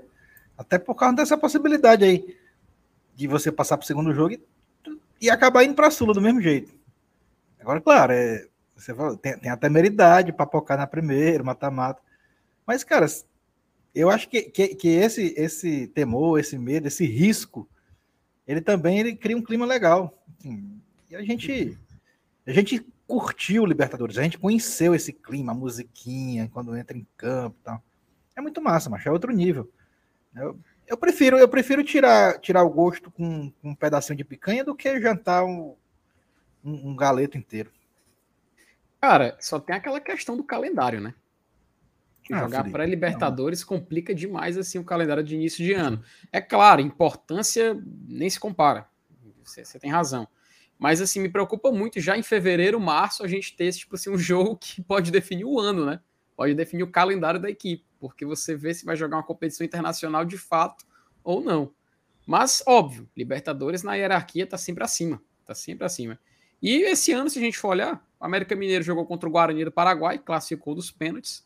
O Fluminense jogou contra o Milionários da Colômbia, um jogo também ok. São adversários que dá para ser competitivo. O medo é se foi eliminado nessa segunda fase, né? Que é onde o bicho pega. É isso. A Karina me lembrou onde que ela me encontrou, rapaz. foi no comitê para acompanhar a apuração da eleição. Foi legal, foi legal mesmo. Hum. O Saulo estava lá também. O Messias, Messias Borges, né, Karina? Eu já estava para lá de Bagdá, mas eu lembro só que eu falei o sobrenome. Lembrei dos dois sobrenomes. Na hora, na hora. Eu tenho uma memória um pouco boa para nome, para essas coisas. Também foi um prazerzão para a gente, tá? Conhecer vocês. Obrigada por acompanharem o GT há tanto tempo. O Thiago foi outro que a gente viu um dia desse. Eu lembro por causa do sobrenome dele. Lembro demais. Ele botou: encontrei com a Thaís e o Saulo e minha esposa foi reclamar para eles que todo dia tem que aguentar ver vocês. Olha aí, olha aí. Chame ela para ver também, Thiago. Chame ela para ver também. E o Minhoca, como sempre, sendo meu hater, meu bully, botou o que é que aconteceu com a Thaís. Eu não faço ideia do que você está falando. Coloque aí no chat para eu saber eu não, não tenho nem como lhe responder, porque você, você não colocou aí, não faço ideia do que você está falando. Joel Souza, sinceramente, prefiro o rival ao Havaí, Curitiba ou Cuiabá. Viajam menos, viaja, viajaríamos menos. Fortalece o futebol nordestino e de quebra acho esse campeonato à parte que se faz com o canal, é uma atração à parte.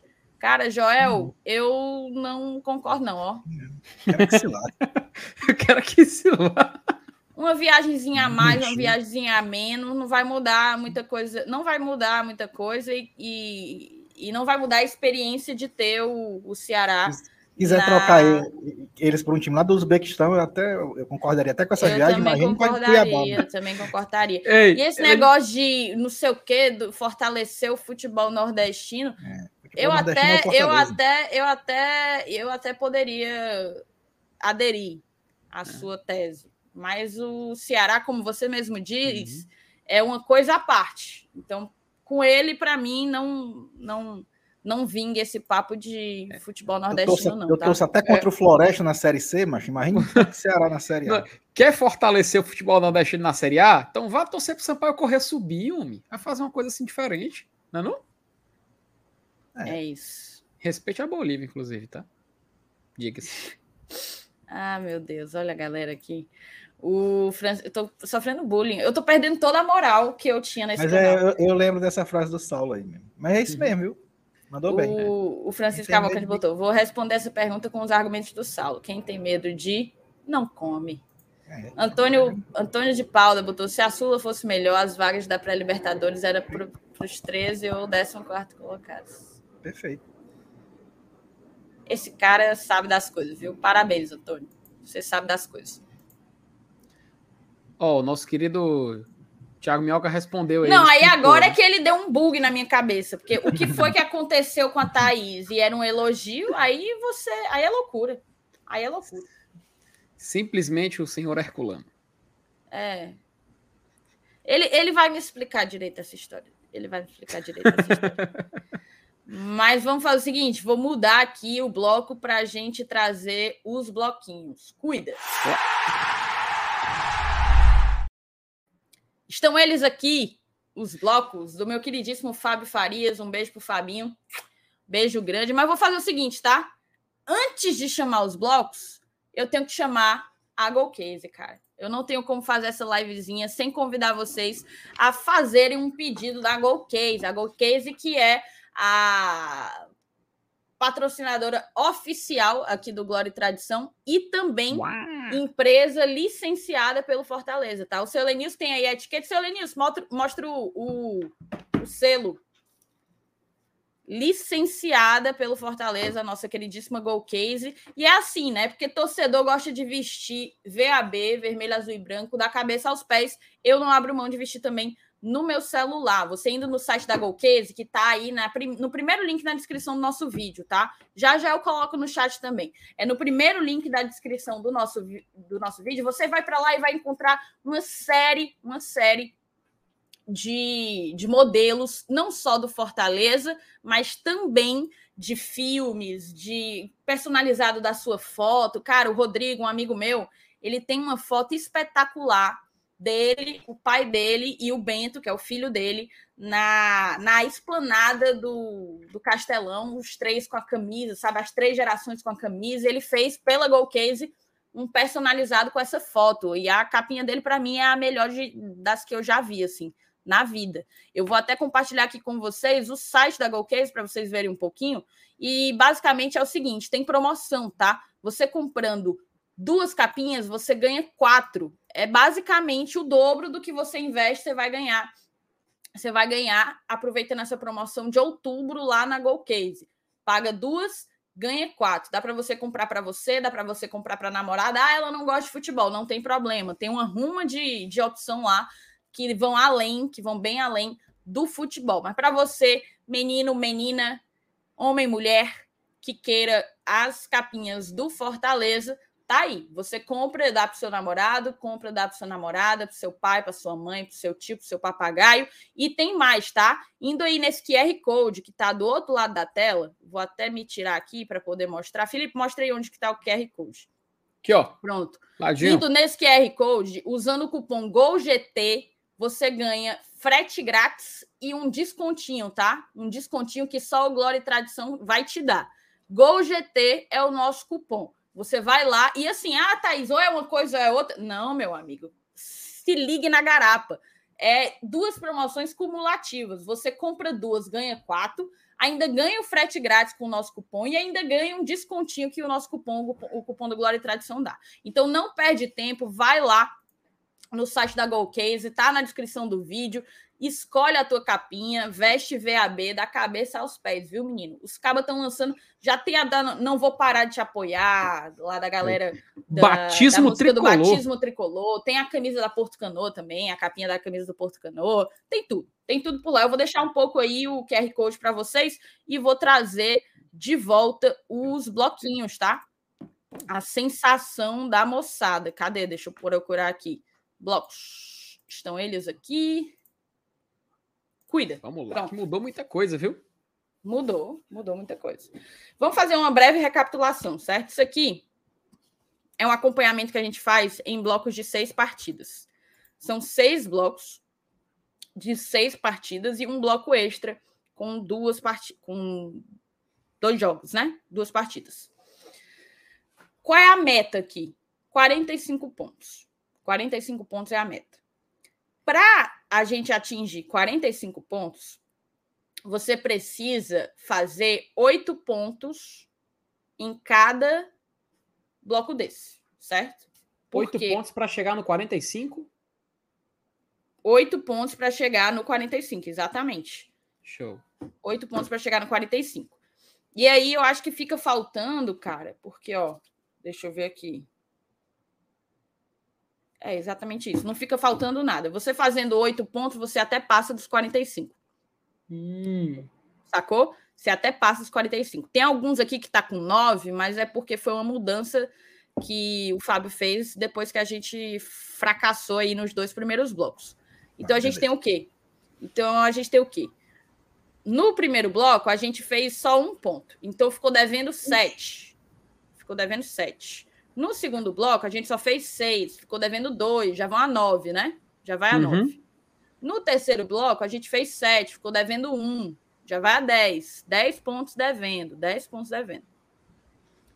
No quarto bloco, a gente fez 16, ou seja, pagou oito pontos. Só deve, só deve dois. Então, Fortaleza Isso. hoje só deve dois pontos para se manter na Série A, para bater os 45. Não é para se manter, porque pode ser que o número seja mais baixo, mas para bater os 45, ele só está devendo dois pontos. O que é isso, dever dois pontos? É fazer oito pontos nessa sequência de, de dos próximos seis jogos e dois pontinhos, dois empates ali no bloco extra também já dá, já funciona, já dá tudo certo. Estamos no caminho, tá? Houve uma reação, né, Felipe? Pois é, Thaís. Interessante a gente ver que o bloco 4 mudou tudo, né? O tudo. bloco 4 ele mudou a história do Fortaleza no campeonato. Só o jogo. Né? Contra... Cara, só o jogo contra o Santos é que acabou é, meio que tirando 100% ali daquele bloco. Mas assim, se a gente olhar no recorte do turno, né? Se a gente fechar ali naqueles cinco partidas, também é muito bom. E é, e é bacana que se a gente comparar aqui no bloco 5, que se encerrou com esse jogo contra o Atlético, ficou faltando só um, né? Ali, ó. Eram nove, pelo menos a meta que tá estipulada ali. E a gente marcou oito pontos. E para esse bloco 6, tem uma diferença que é muito importante. Nesse bloco 5, só, temos, só tivemos dois jogos em casa. no bloco 6, vamos ter quatro jogos em casa. Um jogo contra o Havaí, já nesse domingo, a equipe que está na parte de baixo. Um jogo contra o Atlético Mineiro, que está um tanto quanto inconstante. Quem viu o jogo, inclusive, contra o Santos ontem, viu um Atlético Mineiro completamente. Um jogo completamente maluco, né, Lenilson? Acho que vocês estavam acompanhando também em live, né? Que é uma hora que sai o gol do Santos, aí um pênalti é, pro Santos, depois é um pênalti pro Atlético, né? Jogo maluco, jogo maluco. E um Atlético que está tentando se, inclusive o Hulk, né? Ele saiu, saiu lesionado. A gente não sabe se ele está apto para o próximo jogo do Atlético contra o Ceará. E a gente também tem jogo contra o Coritiba, também da parte de baixo da tabela, e Atlético Goianiense. Ou seja, das quatro equipes que a gente enfrenta em casa, três lutam para não cair. Três equipes estão na segunda página, inclusive no, no bloco de baixo mesmo do Campeonato Brasileiro. Entre as cinco últimas, cinco últimas posições.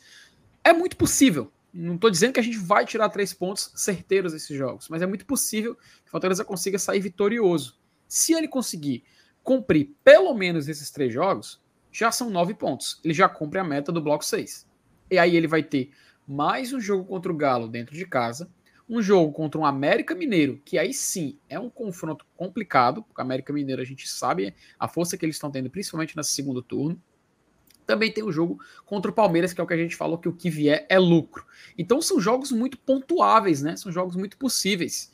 E é bacana a gente ver que nessa altura do campeonato a gente pode inclusive se dar a liberdade de não pontuar em alguns jogos. Porque, como eu falei, não necessariamente 45 pontos vai garantir a nossa permanência. Mas com 40, 41, a gente já pode dizer que, eu pelo menos já posso dizer que estou mais tranquilo em ficar nessa Série A tu, Selenius, com a avaliação que tu faz aí desses bloquinhos, rapaz, o Felipe mandou o papo reto, né? Colocou aí Havaí, Coritiba e Atlético Goianiense como três jogos em que o Fortaleza pode se garantir do rolê. É, teoricamente são esses mesmo. Mas eu, eu lembro que quando no primeiro turno colocavam esses bloquinhos e ficava doido. Eu disse, não, mas não bota isso não, dá um desespero. Agora voltei a achar legal de novo. É, esse bloco 4 aí foi, cara, assim, é, sensacional nessa sequência aí. Assim, o pior resultado foi o resultado de empate contra o Santos. É, eu imagino que hum, o bloco 6 não vai ser desse nível, óbvio, né? Aí também requerer demais. Mas que se for, não vou achar ruim também, não. Mas analisando assim um, as, as possibilidades reais, é mais ou menos aí por onde o Felipe falou mesmo. Em Fortaleza e Havaí, Fortaleza e e Coritiba e Fortaleza Atlético Goianiense, a gente pode é, esperar os, no, já, já aí nove pontos. E aí, mais um pontinho nesses jogos aí é plenamente possível para a gente fechar esses 10 aí, né, juntar os oito com os dois que a gente está devendo, né, para fechar os 45. Então, eu, eu, eu, por isso eu acho até que as perspectivas são maiores do que fazer 45 pontos e, e escapar. A gente, acho que a gente consegue fazer um pouquinho mais eu não tô nem contando com esses dois jogos plus aí a mais, porque o que está incluso nesse bloco aí são dois jogos também que são plenamente pontuáveis, né? Principalmente o Bragantino aqui. Então, contando com isso, eu acho que é, a gente tem tudo para brigar mesmo por uma, por uma competição sul-americana, tipo para Libertadores, né? Como a gente tanto é, falou aqui. E até perguntaram na live, na, no chat, é, atualmente hoje, qual é, qual é a posição que leva para a Libertadores, né? Hoje é, é garantido que, que, que é, sétimo e oitavo, né? Se não me engano. Isso, sétimo e oitavo vão. Sétimo e oitavo por quê? Porque, porque o campeão da Libertadores e o campeão da Copa do Brasil, é, irremediavelmente, quase impossível, não vai estar entre a, os detentores das vagas da Libertadores aí ao final do campeonato. Então, assim, a gente tem plenas condições. É, olhando esses blocos aí, dá uma sensação muito melhor do que quando eu olhava esses blocos há uhum. alguns meses atrás, né? Mas. E, ele, hum. e Elenilson, olha, olha o chat que interessante, tá? Duas mensagens, tá? A Débora, ela diz o seguinte, né? Que para ir para Sula, basta ter seis times abaixo. É só ter seis times pior que a gente. É. Ou seja, pro Fortaleza tá. Se, se o ele... Tricas, se o Tricas não. Ah, se bem que o Tricas. Ele passou da gente agora, né? Ele tá ganhando do América, né? Aí não, foi anulado o gol, tá é, certo. Não, foi, então foi. esquece. Porque se o Tricas ganha a Sul-Americana, ele podia Podia deixar essa frase dela ainda melhor. Podia ter só cinco times abaixo, né? É, mas Se o Del São Paulo Valle ficasse ferrar... à nossa frente, né? É, mas o Del Valle ferrar boa, né? É. Então deixa só, deixa só seis mesmo. É até melhor não aumentar, não aumenta muita vaga para Sula, não, porque pode ser. Não, mas assim, ó, ó, só, só para confirmar, a Débora lembrou que basta ter seis times pi- piores, que aí Fortaleza garante uma vaga na Sula, tá lá no sorteio da Comembol, garantido. E o Vitor Levi fez uma observação muito interessante, tá?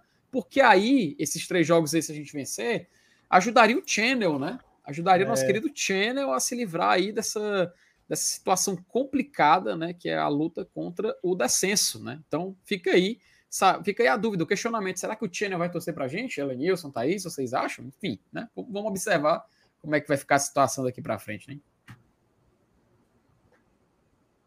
É isso aí, fechei.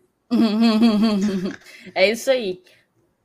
Cara, nesse bloco 6, vamos fazer aqui um exercício de, de imaginação. Quantos Eita, pontos vocês vem. acham que a gente consegue fazer? Lá. deixa, eu, deixa eu pensar em silêncio, tá? Posso falar o meu já? Peraí, peraí.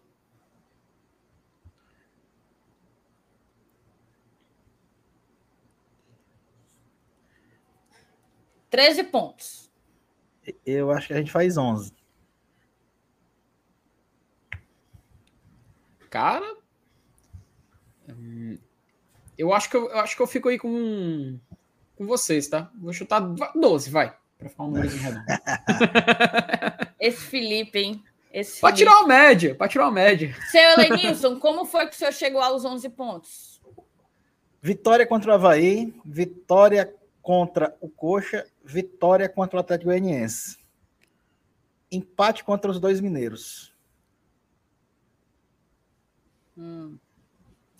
Eu botei. é, Eu botei, vamos lá. Vitória contra o Havaí, vitória contra o América, empate com o Atlético, vitória com Curitiba, vitória com o Atlético Goianiense. Rapaz, agora que vocês começaram a falar jogo a jogo, eu comecei a pensar, gente, pelo amor de Deus, isso aqui tem um potencial Chernobyl. assim, fazer O que, é, o que seria a vida de um torcedor sem sonhar, Felipe? é, pois é, né, Thaís? Vamos nos permitir sonhar, vamos lá. Havaí, eu quero, eu quero sim os três pontos. Acho que é, é, acho que é muito possível.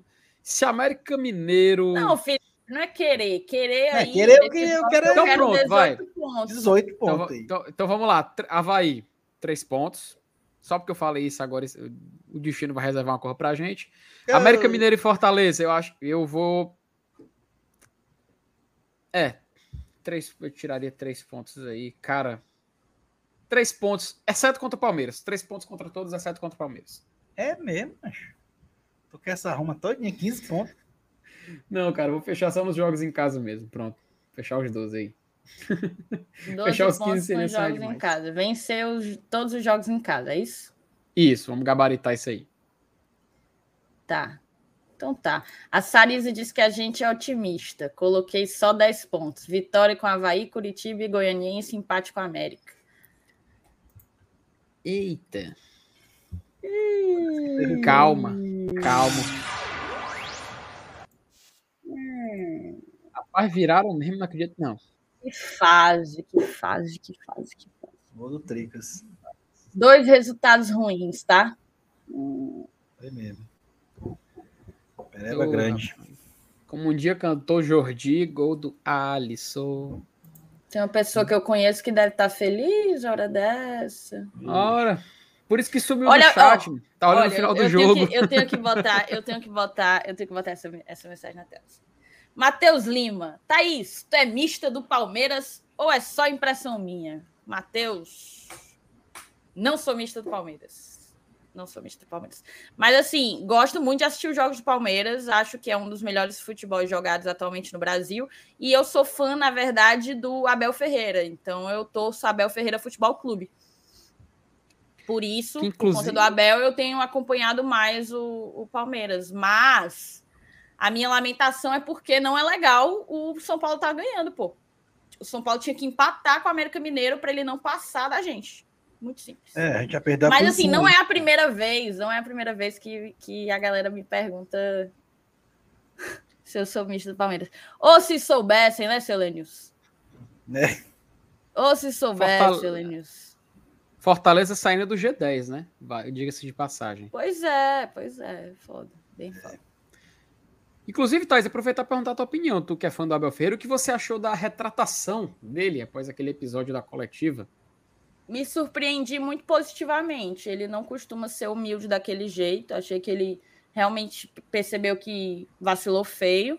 O Abel ainda, ele é um gênio nas quatro linhas, assim, mas ele ainda tem que aprender muito em, em termos de tato com imprensa, com, com árbitro. Chega a ser um pouco feio os pitis assim que ele ainda dá. É, para mim, é alguns dos seus os seus pontos ruins estão aí, estão no trato dele com as pessoas. É, apesar de que dizem que, em relação a jogador, ele é um paizão, né? Não sei como é de, de fato. Mas achei muito positiva a retratação. Ele estava devendo isso ao jornalista e achei que ele foi humilde para perceber que errou e, e se retratar. Show. Legal. Show. É, cara, algumas mensagens aqui, antes de eu colocar outra coisinha na tela. É, o Pedro Albano Dantas, Golcase é muito top, tem todos os modelos de celular lá. Cara, eu acho que é para lá de mais de 100 modelos, tá? Tanto que o, o Vini botou aqui que o celular dele é tão velho quanto o seu Lenilson. Vai ter, vai ter pro modelo do meu celular, Vini, é bem possível que tenha, tá? Os deve ter um orelhão em casa.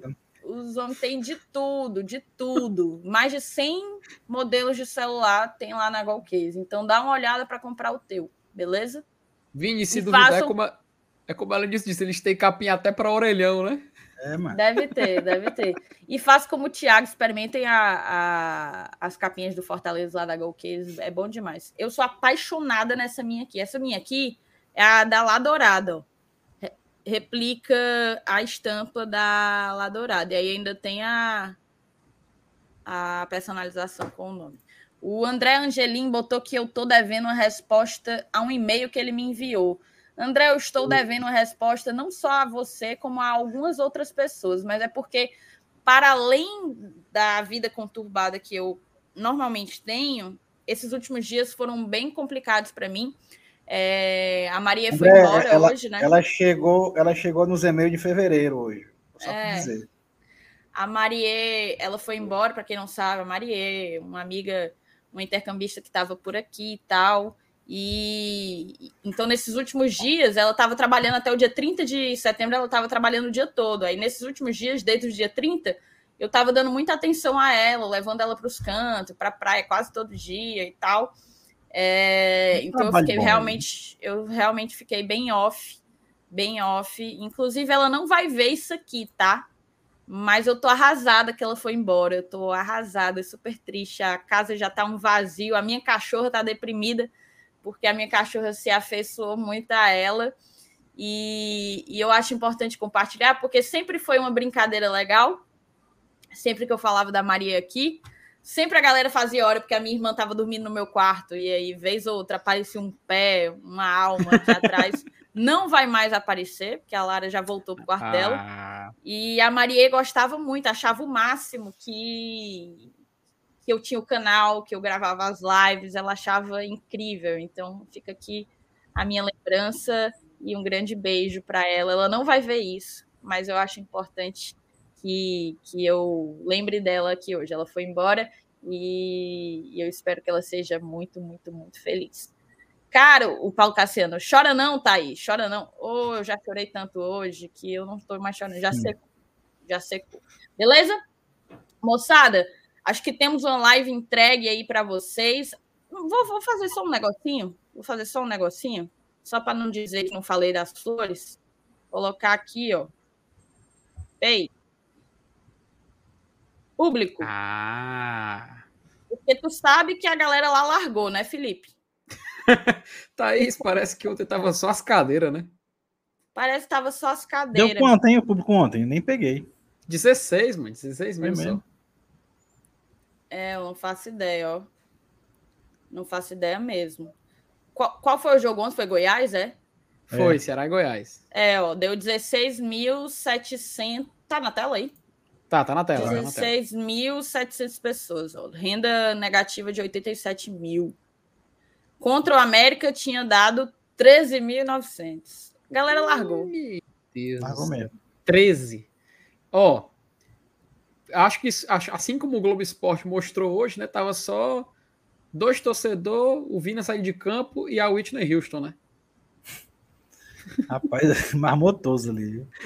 Aí foi loucura. Mas quando eu vi esse vídeo, mano, eu não acreditei que eles botaram isso no ar, não, velho. O bicho virou Globo Esporte Pernambuco, né? Que é o do Thiago Medeiros. Abraçaram, né? Finalmente, é bom, é legal. O Ednardo mandou o papo. Não era nunca abandonar? Pois é, Ednardo. Problema de narrativa é isso aí, porque você, quando você, quando você larga a narrativa, você passa vergonha. Mas tá aí, certo? Aqui é só do Campeonato Brasileiro. No Campeonato Brasileiro, Fortaleza tem 14 jogos em casa, Ceará tem 16, 31 mil de média de público para a gente, 29 mil para o Ceará. Se a gente pega o, o ano inteiro, não só o brasileiro, deixa eu ver aqui, vale meu Deus. Agora deu uma trava. Não, vai. O ano inteiro, não só o brasileiro, 29.646 para a gente, 27.104 para eles, tá? Opa! Detalhe importante, Thaís. Olha ali em cima, ali, total de público do ano do Fortaleza. Quanto é que a gente tá já, né? Fortaleza está com 919 mil pessoas dentro do estádio em 2022. E a gente ainda tem. Quanto joga em casa, hein? Cinco. Cinco, Cinco. em casa? Cinco em casa e três Sim. fora. Exatamente. E, o Meu Ceará- amigo, cinco em casa dá demais para botar. E ele só tem mais três em casa e cinco fora. Sabe o que, é que a gente vai fazer? Sabe o que, é que a gente vai fazer? Opa! Dois, dois jogos, a gente tem que bater o um milhão, tá? Bora bater um milhão em dois jogos. 40 mil em cada jogo, no mínimo. Hoje saiu a parcial com 30 mil confirmados. Tem que ter 40 daqui para domingo. Então, se você ainda não fez, faça seu check-in, compre seu ingresso, chame um amigo, uma amiga que está mais distante, mais afastado do estádio. Leve sua mãe, leve seu pai, leve seu sobrinho, leve seu namorada, seu namorado. Leve, só leve e vamos bater esses um milhão aí para mostrar a força da nação tricolor, tá certo? Massa. É isso então, temos uma live, tá entregue para todos vocês. Obrigada a todo mundo que colou conosco nessa quinta-feira pós empate com o Atlético Paranaense. Amanhã tem mais, a gente está de volta, eu estarei. Na verdade, eu acho que vai ser essa mesma composição, É. tá? É. Exatamente. Repetiu a É nós de escalação, novo, né? É nós de novo. Repetiu a escalação.